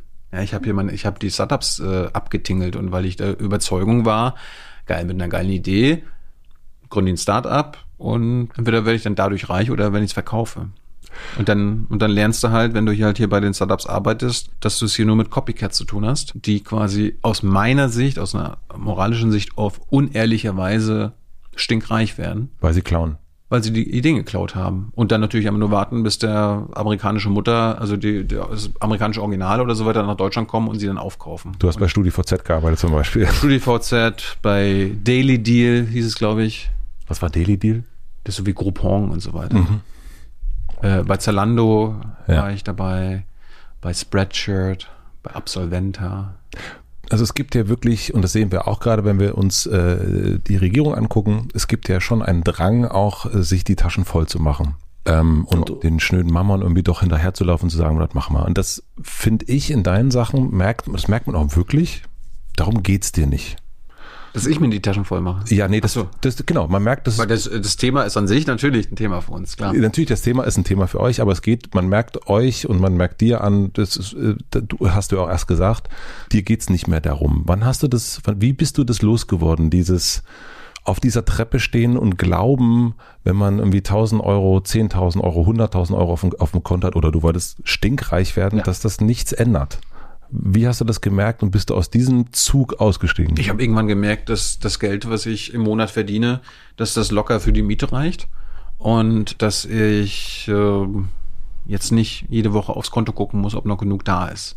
Das ist ein sehr erleichterndes Gefühl gewesen und gleichzeitig die Freiheit zu haben, ich muss jetzt morgen nicht arbeiten. Ich kann jetzt auch eine Woche Pause machen und trotzdem brauche ich keine Angst haben, dass äh, nächsten Monat nicht genug Geld da ist ich glaube, die, so die Erleichterung ist nach ein oder zwei Jahren gekommen, nachdem wir dieses Spendenmodell eingesetzt haben und ich dann irgendwann gemerkt habe, okay, es gibt jetzt keinen Rückgang. Also es gibt jetzt keinen Monat, wo, äh, wo am Ende nicht genug rauskommt, sodass wir zu zweit oder zu dritt davon leben können. Und als ich das gemerkt habe, dass es quasi so eine Basis jeden Monat gibt, habe ich auch aufgehört, da quasi mir Gedanken zu machen. Aber die meisten Leute. Also ich sag mal so, ich bin dann, da sind wir, ich weiß nicht, ob du auch so bist, aber so, vielleicht ist es auch was Norddeutsches, was Ostdeutsches, ich bin dann doch genügsam. Also irgendwann, klar, früher das Amerikanische, ich, also du bist erst was, wenn du Millionär bist. Mittlerweile, das ist mir, ich, ich werde nie Millionär werden. Und gleichzeitig weiß ich, dass ich dann doch äh, wahrscheinlich besser verdiene als der grobe Schnitt in der Gesellschaft. Und da bin ich ganz zufrieden mit. Aber es gibt ja diese Ängste. Weil ich, weil ich das mache, was ich mache, was ich liebe, ja, weil ich mein Hobby zum Beruf gemacht habe und dass ich damit genug Geld verdiene, dass ich mir, dass ich nicht gezwungen bin, andere Dinge zu machen. Ja, da sind wir bei Korruption. Korruption gibt's ja auch beim, beim Journalismus. Ja, natürlich, ja. Ja, also wenn ich jetzt irgendwie noch gezwungen wäre, äh, nebenbei äh, Dinge zu moderieren, ja, bei irgendwelchen Konzernen oder Konferenzen und so weiter, dann würde ich mich davon abhängig machen. Aber es, es passiert ja. Also es passiert ja genau das und es ist ja, ich würde jetzt nicht sagen, dass Gregor Gysi nicht genug Geld auf, auf, dem, auf dem Konto hat. Dennoch sagt er, ach, das Vortragsgeld, das nehme ich doch noch mit. Und ich nehme noch das mit und das mit und so weiter und so fort. Also es ist ja nicht so, dass das, und auch wir können auch ganz viele andere Politiker nehmen und Politikerinnen, also mhm. eher Politiker, ähm, glaube ich. Mhm. Ähm, ja. Und das, dieses Gefühl, also die haben ja auch genug eigentlich. Aber warum? Also zum einen, Was glaubst du, warum das da nicht aufhört, dieser Gedanke, ich bin zwar schon 70, aber man weiß ja nie. Und warum ist dir das gelungen? Also warum, also wie, machen wir doch mal vielleicht eher so, wir stellen uns mal vor, hier sitzt jetzt Gregor Gysi und hier sitzt jetzt Thilo Jung. Was könntest du Gregor, was könnte Gregor Gysi da von dir lernen?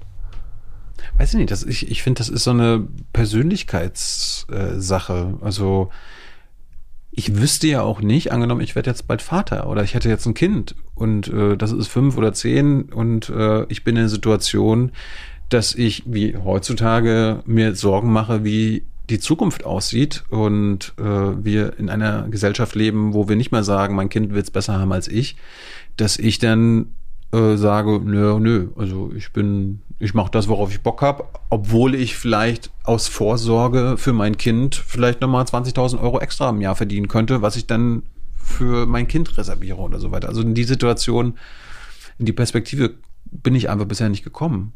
Und ja, ich meine, Gysi könnte ja, ich meine, das hat natürlich auch mit was mit Eitelkeit zu tun, dass man das gerne mitnimmt. Man ist gerne gefragt, man möchte gerne äh, gemocht und präsentiert werden, aber trotzdem eine gewisse Genügsamkeit gehört dann auch dazu, nicht zu allem Ja und Arm zu sagen. Und gerade wenn man das Geld nicht braucht, könnte man das ja auch zum Beispiel spenden.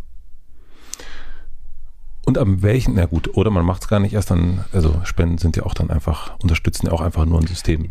Gut, bei Politikern ist aber was anderes. Also da habe ich ja, ich verstehe eh nicht, warum Politiker für irgendwelche Auftritte Geld bekommen sollten.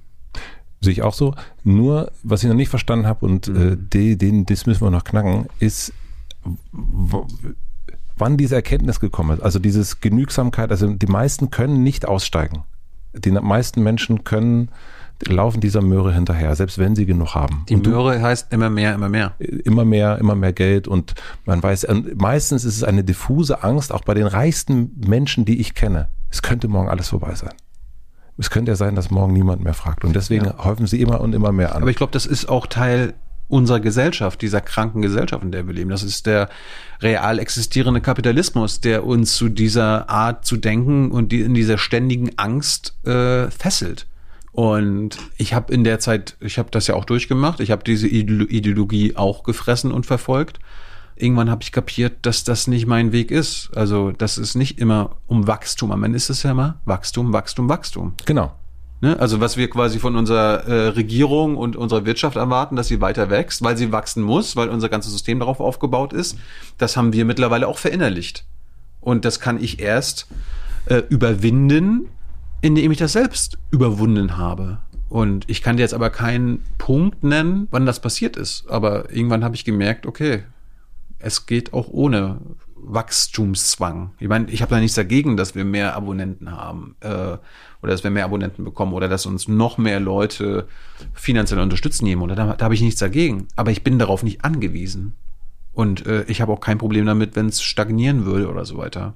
Das, weil ich froh bin, weil es mir lieber ist, dass ich das mache, was ich liebe, mit der Freiheit, die ich habe, anstatt dafür mehr Geld zu bekommen. Die Freiheit ist dann höchstes Gut? Die Unabhängigkeit? Ja. Darum ist es auch immer schwierig, wenn wir, man redet ja mit vielen und ähm, über Kooperationen und andere Sachen und da scheitert es dann manch, meistens, ne? dass man dann sagt, ja gut, äh, wir können gerne kooperieren, wir können uns gerne irgendwie einen Sendeplatz geben, wenn wir jetzt über das Fernsehen reden. Aber am Ende muss klar sein, dass wir entscheiden, mit wem wir reden und welche Themen wir machen. Und da fängt es dann schon an. Aber da bist du ja auch irgendwann ausgestiegen aus diesem, aus diesem Spiel. Also dieses Spiel wolltest du ja am Anfang auch mitspielen noch. Äh, ja. ne, ich habe eine alte Sendung gefunden von dir, wo ja. du noch mitspielen wolltest. Ja, ja. Und, äh, und dann ja gut, aber wenn, wenn, du, wenn du ein Spielfeld bekommst, wo du was produzieren kannst, was du alleine nicht produzieren könntest, dann probiere ich das gerne. Und es hat ja, es war es ist ein guter Anfang. Und diejenigen, die das bei uns quasi bestellt haben vom ZDF, meinst du wahrscheinlich? Genau. Die waren höchst zufrieden. Also das ist, äh, ich war jetzt, ich, ich will es jetzt auch nicht nur mehr in der Art und Weise machen, aber ich glaube, die zehnte Sendung sieht immer anders aus als die erste. Aber das ist dann natürlich an anderen Personen im Sender gescheitert, ja, die dann gesehen haben, ach du Scheiße, Thilo Jung da bei uns? Nee, das wollen wir nicht. Und dann wurde das halt intern blockiert. Möchtest du, dass, dass das so, wie es jetzt ist, so bleibt? Also, dass deine. Ich weiß, dass es nicht so bleiben wird. Okay, was wird sich verändern? Ja, die ich werde als Mensch äh, mich weiterentwickeln, ich werde als Interviewer mich weiterentwickeln. Ich weiß nur, dass ich jung naiv so lange und äh, oft machen will, wie ich es wie will. Und vielleicht mache ich das in 20 Jahren immer noch. Aber ich kann mir trotzdem, natürlich trotzdem vorstellen, dass ich irgendwann mal ein Jahr Pause mache oder äh, einfach mal so zwei Jahre Reisedokus mache oder so, keine Ahnung. Also da, dafür bin ich offen. Was verstehst du unter links sein? Ähm, Ungleichheit und Ungerechtigkeit bekämpfen. Wie machst du das? Ja, indem man diagnostiziert, wo, wo Ungleichheit herrscht, wo die Schere immer weiter auseinandergeht, wo durch unser Handeln andere Menschen leiden, bezieht sich jetzt auf Waffenexporte, auf die Art, wie wir, zu, wie wir wirtschaften, in Sachen Klima, wie wir wirtschaften, das dann die meisten Auswirkungen auf die Schwächsten in anderen Teilen der Welt hat. Und das würde ich jetzt im Großen und Ganzen jetzt erstmal so sagen. Ja, also ich gucke nach oben. Also ich, ich kritisiere die, die Mächtigen und frage, warum die Macht haben und ob das, ob das legitim ist. Was müsste sich deiner Meinung nach in der Regierung ändern?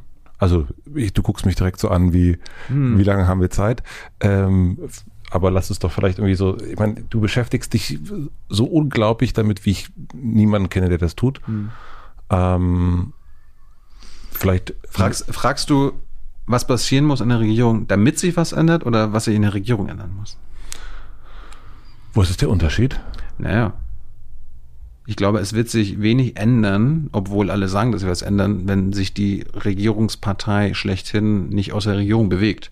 Ich glaube, es ist erst eine Veränderung möglich, ich sage nicht, dass die äh, eine Veränderung eintritt, aber es ist erst eine Veränderung möglich, wenn die Union aus der Regierung ausscheidet. Okay, und das, das heißt nicht, dass ich die, äh, die Grünen und alle anderen, die dann daran beteiligt werden, als Heilsbringer sehe, aber ich sehe den Bremsklotz, ähm, die, also der Bremsklotz für Veränderungen, der muss weg. Aus der Regierung. Ich sage nicht, die Union soll verschwinden und so weiter, aber sie muss in die Opposition, damit sie sich neu erfinden kann. Und ich glaube, dadurch sind erst, sind erst Veränderungen, tatsächliche Veränderungen möglich, obwohl das natürlich auch immer sehr schwer wird. Wir sind ein sehr, sehr konservatives und starres Land. und äh, daran ist nicht nur die Union schuld. Okay, und jetzt gehen wir davon aus, das sieht ja auch aktuell so aus, als würde das äh, in, in, äh, möglich sein. Ja, Union, erstaunlich, ne? Erstaunlich, wie schnell auch. Und äh, es, ist, es ist ja noch ein bisschen hin. Das heißt, da können auch noch der ein oder andere Ausrutscher äh, passieren. Mhm. Aber auch bei allen. Jetzt nehmen wir mal an, das passiert. Was müsste dann passieren? Also vor allen Dingen auch, wie kriegen wir es hin, aus diesem Wachsen, Wachsen, Wachsen Gedanken auszusteigen? Weil wenn wir nicht aus dem Gedanken rauskommen, wenn wir nicht andere Zahlen haben, die uns glücklich machen, ja dann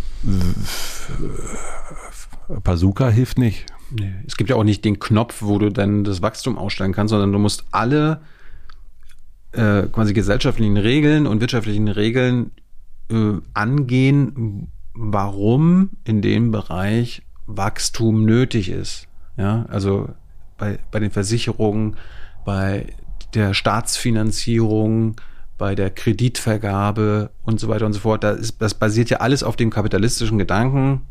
Äh, Geld vermehrt sich und es vermehrt sich immer weiter. Ja, und ähm, wir müssen an allen Stellschrauben daran und da, äh, da gucken, wie wir diesen Zwang loswerden können. Und da gibt's verschiedene Art und Weisen, wie du da, äh, wie du das löst. Ja? Welche? Die, die Lösung will ich jetzt hier gar nicht sagen. Ich meine, es gibt dann so die äh, sozialistischen äh, Sachen und wir, wir machen das einfach selber. Mhm. Oder du findest irgendwie Art und Weisen, wie du das äh, durch äh, eine freie Gesellschaft anders organisiert bekommst. Da bin ich ja völlig offen. Ich glaube, man muss das aber erstmal problematisieren und die Leute müssen verstehen, dass das ein Grund ist oder der Grund ist, also der, also, um es jetzt mal mhm. der Kapitalismus der Grund ist, warum wir hier leiden. Ja, also der, die Art, wie wir wirtschaften und was wir mit der Welt machen, wie wir sie ausbeuten, wie wir die Menschen ausbeuten, ähm, dass wir an den rangehen müssen. Und das ist immer noch gefühlt der, das heilige Kalb in der deutschen Politik. Da wird dann immer gesagt, nein, das ist doch nicht Kapitalismus, das ist soziale Marktwirtschaft. Und dann sagst du, ja, und es ist egal, wie du das nennst, ähm, das macht den Planeten kaputt. Das macht den Planeten kaputt, das macht Gesellschaften kaputt. Merken wir ja, die Schere von Arm und Reich mhm. geht immer weiter auseinander. Ähm, der Kapitalismus macht eine gesellschaftliche, also verstärkt auch die Spaltung, äh, jetzt zum Beispiel in der Pandemie. Also ich glaube, ein, ein Grund, warum wir so viele Querdenker haben und Leute, die immer nur sagen, ich, ich, ich, ich will jetzt hier meine Freiheit haben, ich will entscheiden, ob ich Maske trage, ich will, ich mache da nicht mit. Das hat auch mit der mit der neoliberalen Ära der letzten 30, 40 Jahre zu tun, die natürlich auf das Ich ähm, immer gegangen ist, auf den Individualismus. Am Ende zählt erstmal, was ich will, was meine Ziele sind. Aber wie könnte man das verändern? Ja, das kann man, das, das gibt es keinen äh, keinen Fahrplan. Das kannst du nur über viele Jahre und wahrscheinlich Jahrzehnte ändern. Aber du musst irgendwann anfangen, weil je später wir anfangen, äh, desto katastrophaler sind die Auswirkungen. Wie kannst du dabei helfen? Indem ich die gesellschaftlichen Problemstellen für die Probleme, die ich ausmache, ne? Klimawandel, ähm, soziale Spaltung, Ungleichheit, wirtschaftliche Ungleichheit, indem ich das thematisiere und anspreche. Aber ich werde jetzt Teufel tun und sagen, so muss es passieren. Ich kann nur fragen und äh, hinterher fragen, wenn Leute sagen, nö, da, da muss man gar nichts machen. Welche Leute siehst du, ob jetzt, also das muss jetzt gar nicht nur in der Regierung sein, die ähm, eine Fähigkeit hätten, das anzuschieben? Von den jetzigen, die da sind? Von den, von den Menschen, die es jetzt gibt. Ja. Also vielleicht, also es muss jetzt, wie gesagt, auch gar nicht die Regierung sein. Es kann auch sein, dass du sagst, das ist ähm, der Autor oder die Autorin, ähm, der Denker, die Denkerin. Das sind Leute, die in deiner Beobachtung, ob die jetzt bei dir waren oder nicht, wo du denkst, mh, hm, die haben irgendwie, wenn man das wenn man die zusammenbringen würde, oder vielleicht sind die auch schon zusammen, das sind irgendwie kluge Gedanken. Also das äh, habe ich auch mal gedacht, immer so, ne, dass man irgendwie, ja, wir müssten einfach hier Maya Göpel zur Wissenschaftsministerin machen oder zur Umweltministerin, ne, so, so auf die Art, aber nur einen Experten oder mhm. irgendwie äh, Stefan Rahmsdorf, äh, unseren obersten Klimaforscher, den machen wir dann zum Umweltminister, denn dann läuft das so. Und das ist natürlich illusorisch, weil es einfach nicht so funktioniert. Ich glaube, in Frankreich hat das Macron doch äh, gemacht, dass er seinen, den obersten oder einen der bekanntesten Klimaschützer des Landes zum Umweltminister gemacht hat. Er hat dann irgendwann schnell äh, wieder hingeschmissen. Nee, es muss eine grundlegende Art und Weise, eine, auch eine gesellschaftliche Übereinstimmung sein, dass man jetzt Prioritäten hat. Und Prioritäten, das ist immer noch die Priorität, die ich bemängle, dass wir zum Beispiel in Sachen Klimawandel alles dem Ziel CO2-Ausstoß zu reduzieren unterordnen. Und äh, das passiert nicht. Und da ist es am Ende doch erstmal egal, ob wir jetzt eine rot-rot-grüne Regierung haben oder eine schwarz-grüne. Wenn die schwarz-grüne das tatsächlich tut, dann ist mir das egal, ob äh, welche Art von äh, politische Ideologie dahinter steht, wenn das das Richtige gemacht wird. Weil es ist ja manchmal aus unterschiedlichen äh, Motiven machen machen die das oder machen die das nicht. Aber du fragst, also du sagst, wenn ich das richtig höre, es geht gar nicht darum, wer das, wer da sitzt oder wer. Äh, die Köpfe, die Köpfe sind zweitrangig. Also es geht es, um die Priorität, die das geht, eint. Es geht um die Priorität, es geht um, um die Ideen und der Weg, wie das realistisch umgesetzt werden kann, so dass die meisten Leute dort mitgehen. Und wem traust du das am meisten zu? Denn also dass, dass das jetzt Thema ist, dass es jetzt Wahlthema ist, das merkt man ja, dass anderen auch, keine Ahnung, dass Parteien, die jetzt vorher nicht das auf, auf, den, auf ihren roten Fahnen stehen äh, hatten, das jetzt irgendwie auf ihre Fahne schreiben.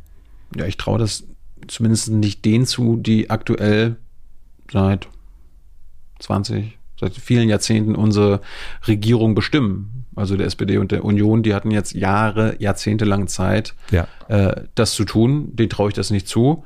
Trotzdem realisiere ich, ohne die beiden kannst du wahrscheinlich eine neue Regierung auch nicht machen. Also sollten sie vielleicht am besten Juniorpartner sein. Und äh, natürlich kann man an den Linken und an den Grünen eine Menge kritisieren. Man kann darauf hinweisen, dass sie da, wo sie in Verantwortung sind in Deutschland, auch nicht so konsequent das machen, was sie machen sollten. Mhm. Aber trotzdem, was sind die Alternativen? Und ich könnte mir, man kann jetzt natürlich radikal sein und da muss eine neue Partei, da muss eine neue Klimaliste oder gibt ja radikal Klima und so weiter. Ja, das ist alles wichtig und das finde ich gut, damit man diese Parteien pusht. Mhm. Aber ähm, ich glaube, die sind am ehesten auf einer Bundesebene und damit auch auf einer Europaebene äh, imstande, beziehungsweise haben die intellektuellen Willen, da tatsächlich was zu tun. Du hast ähm, mal gesagt, und dann kommen wir auch langsam zum Ende, dass du der Medienwandel bist. Ja, ich weiß es, in irgendeinem Interview, da haben sie, sie haben es mir so, ja. Hm? Aber es ist ja auch, also ich äh, völlig, ich sage das äh, absolut neutral. Äh, und meine Frage, was glaubst du, wohin wird sich der Medien, wohin wird sich der Medien hinwandeln? Nee, wohin werden sich die Medien hinwandeln? Ich glaube, es wird leider noch schlimmer werden, dass sie immer weiter dieses Clickbaiting machen und immer weiter das Verdummungs, den Verdummungskram weiterhin öffentlich und kostenlos machen und die Leute so äh, Moment, erzähl, das, Moment, den Verdummungs, den ja. Verdummungskram öffentlich machen. Pass auf. Gute Recherchen, ja. tolle Informationen, gute Artikel und Sendungen sind meistens in einer Paywall. Mhm. Da lassen sich die Verlage und die Medien zu Recht das bezahlen. Der, der Bullshit, das Clickbait ist umsonst. Und dann wundern wir uns, das ist ja seit 10, 15 Jahren so, und dann wundern wir uns, warum die Leute äh, teilweise so dummes Zeug sagen, verbreiten und so weiter und so fort, weil sie natürlich die kostenlosen Sachen äh, sich angucken und nicht die aufwendigen Recherchen, wo im Hintergrund, wo tatsächlich neue Informationen sind, wo Dinge erklärt werden.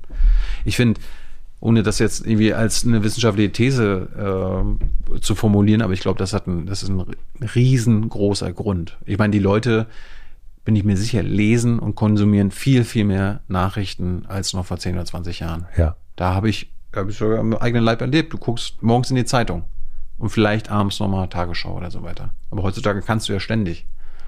Und dann klickst du aber natürlich auf die Dinger, die erstens äh, dich so baiten, dass du da äh, neugierig bist, äh, drauf zu klicken. Ne, das ist ja dieses, das ist ja nicht mehr wie ähm, alte Art von Journalismus, wäre ja eine Headline. Matze ist 40 Jahre alt geworden. Heutzutage ist die Headline, Matze hat Geburtstag. Wir verraten, wie alt er ist. Damit du klickst. Mhm. Und das ist eine, eine beschissene Art von Journalismus. Warum sagst du nicht, warum kommst du nicht mit der wichtigsten Nachricht raus? Ja, warum musst du dafür sorgen, dass dann nochmal geklickt wird. Na, warum musst du dafür sorgen, damit äh, es die Klicks gibt, damit du deinen dein Werbeumsatz generierst? Wie könnte das anders sein? Ja, also ich bin ja der Meinung, dass man mit Politikjournalismus kein, also damit kannst du kein profitables Unternehmen führen, weil wenn du werbefinanziert bist, dann sind viele Themen nicht werbefreundlich, wie ich es bei YouTube gelernt habe. Mhm. Ja, wenn du über die Hintergründe von Terrorismus, von Kriegen, Drohnenmorden, von Vergiftungen, von meinetwegen Rechtsterror in Deutschland berichtest, die grundsätzlich wichtig sind, die absolut äh, entscheidend sind äh, zu verstehen, damit sich unsere Gesellschaft damit auseinandersetzen kann, dass das gleichzeitig Sachen sind, wo Werbekunden sagen, na, da möchte ich aber jetzt nicht in Verbindung gebracht werden. Ich möchte jetzt nicht, äh, gibt's ja bei YouTube selbst auch, ne? du kannst ja auch es war, war früher mal so, ja, das ist jetzt äh, entmonetarisiert worden, weil keine werbefreundlichen Inhalte. Und wenn das auf YouTube so ist, dann ist das natürlich auch bei den Zeitungen so und bei den äh, kommerziellen Medien. Darum würde ich mir von einem öffentlich-rechtlichen Rundfunk eine andere Art und äh, andere Herangehensweise wünschen. Darum habe ich ja jahrelang den Aufwachen-Podcast gemacht, damit wir da in die, in die Wunde stechen. Aber wenn du einen werbefinanzierten Journalismus machst, dann kommst du an deine Grenzen.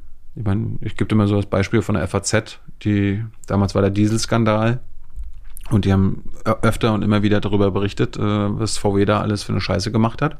Und irgendwann hat dann mal der Werbekunde Volkswagen angerufen und hat dann da mal nicht dem Redakteur oder dem Chefredakteur gesagt, aber dem, entweder dem Herausgeber oder dem Anzeigenchef, wenn ihr das jetzt so weitermacht in der Phase, dann werden wir die nächsten zwölf Monate mal unsere monatliche ganzseitige Anzeige, die pro, also pro Anzeige 100.000 Euro kostet oder so weiter, da gehen wir zu jemand anders hin. Hm. Was ist passiert? Sie haben es gemacht. Sie haben, das, äh, sie haben die, die Anzeige zurückgezogen. Äh, die FAZ war vielleicht eine Million Euro Umsatz äh, ärmer. Ja. Und jetzt ist VW wieder Werbekunde. Und äh, gibt es weniger Berichterstattung darüber? Weniger? Ja, was heißt weniger? Also äh, qualitativ weniger, würde ich sagen. Mhm. Weil das ist ja, ich, ich, bin mir auch sicher, zum Beispiel bei der Deutschen Bahn, wenn wir über, über Streiks reden. Ich hatte letztens gerade den Wieselski bei mir, den, äh, den, den Gegner der Deutschen Bahn, wenn es um Tarifgespräche geht.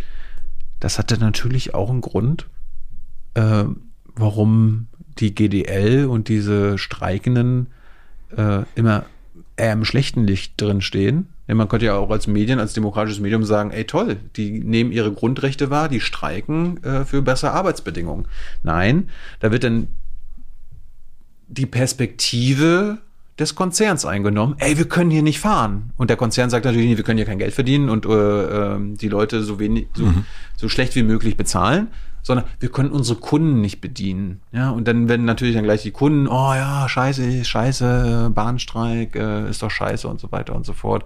Äh, dann wird dann auf dem Rücken der Kunden dieser Konflikt ausgetragen und die Bahn sagt natürlich auch, und das weiß ich, ähm, da wo sie Werbekunde sind, ja, also wenn ihr jetzt weiter so wohlwollend über diesen Streik berichtet, dann werden wir vielleicht auch mal überdenken, ob wir unsere Anzeige jetzt weitermachen. Aber wie könnte man das denn, also das sprengt vielleicht auch den Rahmen, aber die, ich nehme diesen Punkt, den du hast, den finde ich total ähm, nachvollziehbar zu sagen, na klar, die, die wirklich tief recherchierten Sachen, die sind hinter einer Paywall und äh, die und ich zum Beispiel, ich habe mehrere Abos und ich kann mir dann die dann durchlesen und habe dann Hintergrundwissen. Wir, ja. ja wir wir. Sind, aber wir sind da privilegiert. Wir sind Meist- privilegiert, genau. nicht. Und dann haben wir aber jemanden, der ist nicht privilegiert, der irgendwie, ähm, keine Ahnung, äh, ist vielleicht, keine Ahnung, arbeitet vielleicht in der Pflege und verdient äh, nicht das Geld. Und liest dann eben nur die Artikel, die schnell und klicken und so weiter und so fort Kostenlos sind, ja. kostenlos sind. Wie ist denn, aber letzten Endes ist das Medienunternehmen ja auch interessiert daran, Geld zu verdienen. Ich weiß. Und wie können das, wie kann das gelingen? Also sie müssen, irgendwie müssen sie ja Geld verlangen. Auf der einen Seite. Richtig. Auf der anderen Seite, aber gebe ich dir total recht. Also das leuchtet mir total ein, dass du sagst, na klar, wenn du dir das nicht leisten kannst, die Bildung, und wir wissen, wie wichtig Bildung ist, dann ist es natürlich doof. Aber Und, und als Medium kannst du dir nicht leisten, den Werbekunden zu verlieren. ja, Also du überlegst dir auch zweimal, wie kritisch, wie tief, wie oft du berichtest. Und das heißt jetzt nicht automatisch, die Leute, äh, die Medien, die kommerziell sind, sollen keine Werbung mehr machen. Aber du musst dich, glaube ich, unabhängiger von den Werbeerlösen machen. Und wie kann das gelingen? Ich meine, bei euch ist es so, du machst das über Spenden einfach und sagst, Ja. hier, so macht es der Guardian zum Beispiel auch. Ja. Und äh, die FH, nee, die Taz macht es auch so. Ja. Und sagt hier Spende und trotzdem alles free. Genau. Ja. Ist das ein Weg? Ich weiß nicht, ob das der Weg für alle ist, aber ich würde jedem, jeden, jedenfalls jedem und jeder, die heutzutage anfängt, äh, mit sowas, was wir zum Beispiel machen oder so weiter, nicht mit Werbung. Also gerade wenn es um Politik geht. Ja. Weil dann, das kann ich euch sagen, also je politischer man wird und je tiefer man irgendwo eintaucht, desto werbeunfreundlicher ist das. Das hast du gelernt. Ja. Du verdienst aber Geld durch Spenden und durch Werbung, die bei YouTube ist. Wir machen, wir haben die minimalste Variante von Werbung, Ja. weil uns geflüstert wurde, wenn wir gar keine Werbung haben, also wenn wir entmonetarisieren würden, dann würde der YouTube-Algorithmus uns nicht so oft vorschlagen, weil YouTube als Unternehmen hat ja auch ein Interesse daran, dass die Leute Videos klicken, aber am liebsten natürlich Videos, mit denen sie Geld verdienen können. Ja. Und also wenn wir jetzt die normale Monetarisierungsvariante machen, so wie alle anderen, dann würden bei unseren dreistündigen Interviews alle acht Minuten eine Werbeunterbrechung. Ja. Das sehen wir oft, ja. No, Horror. das mache ich nicht. Wir machen einen, wir haben einen überspring, eine überspringbare Anzeige am Anfang eines Videos. Das Ja. heißt, äh, wenn du die überspringst, krie- kriegst du auch nichts.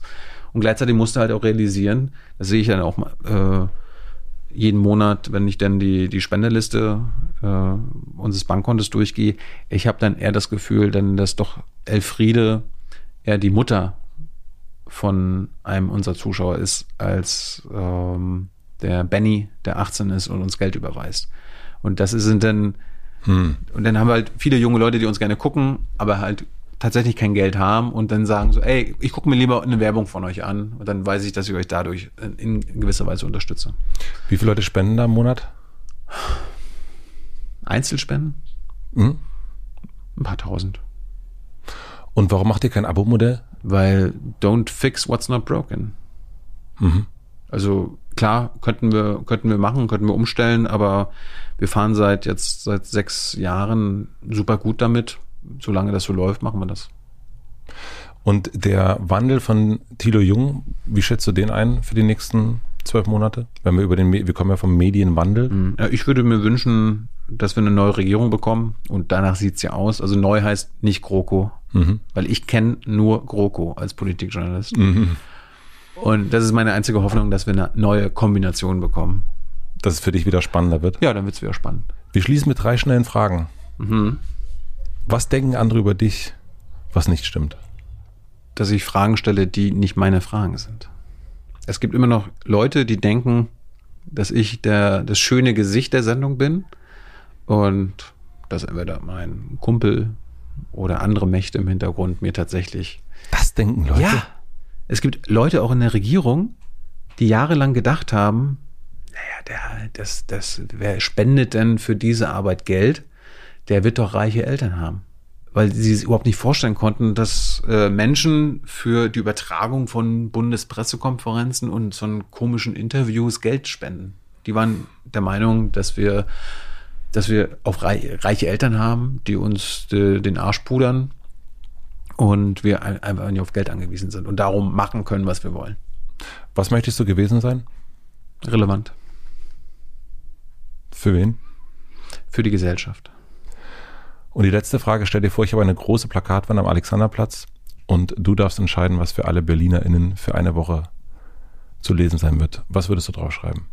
Es darf keine Werbung sein, aber das versteht sich von selbst. Liest ein Buch. Dann muss ich noch fragen, welches. Das darf dann, die Werbung, die Werbung Ach, darf du sein. Scheiße. Hm. Ich wollte jetzt gerade das Kapital von Piketty sagen, aber das ist dann, wenn du sagst, alle Berliner, das letzte Buch von Maya Göpel. Das ist doch super. Tilo, vielen herzlichen Dank. Ich bin gespannt auf deinen Wandel. Ich auch. Vielen Dank für deine Zeit.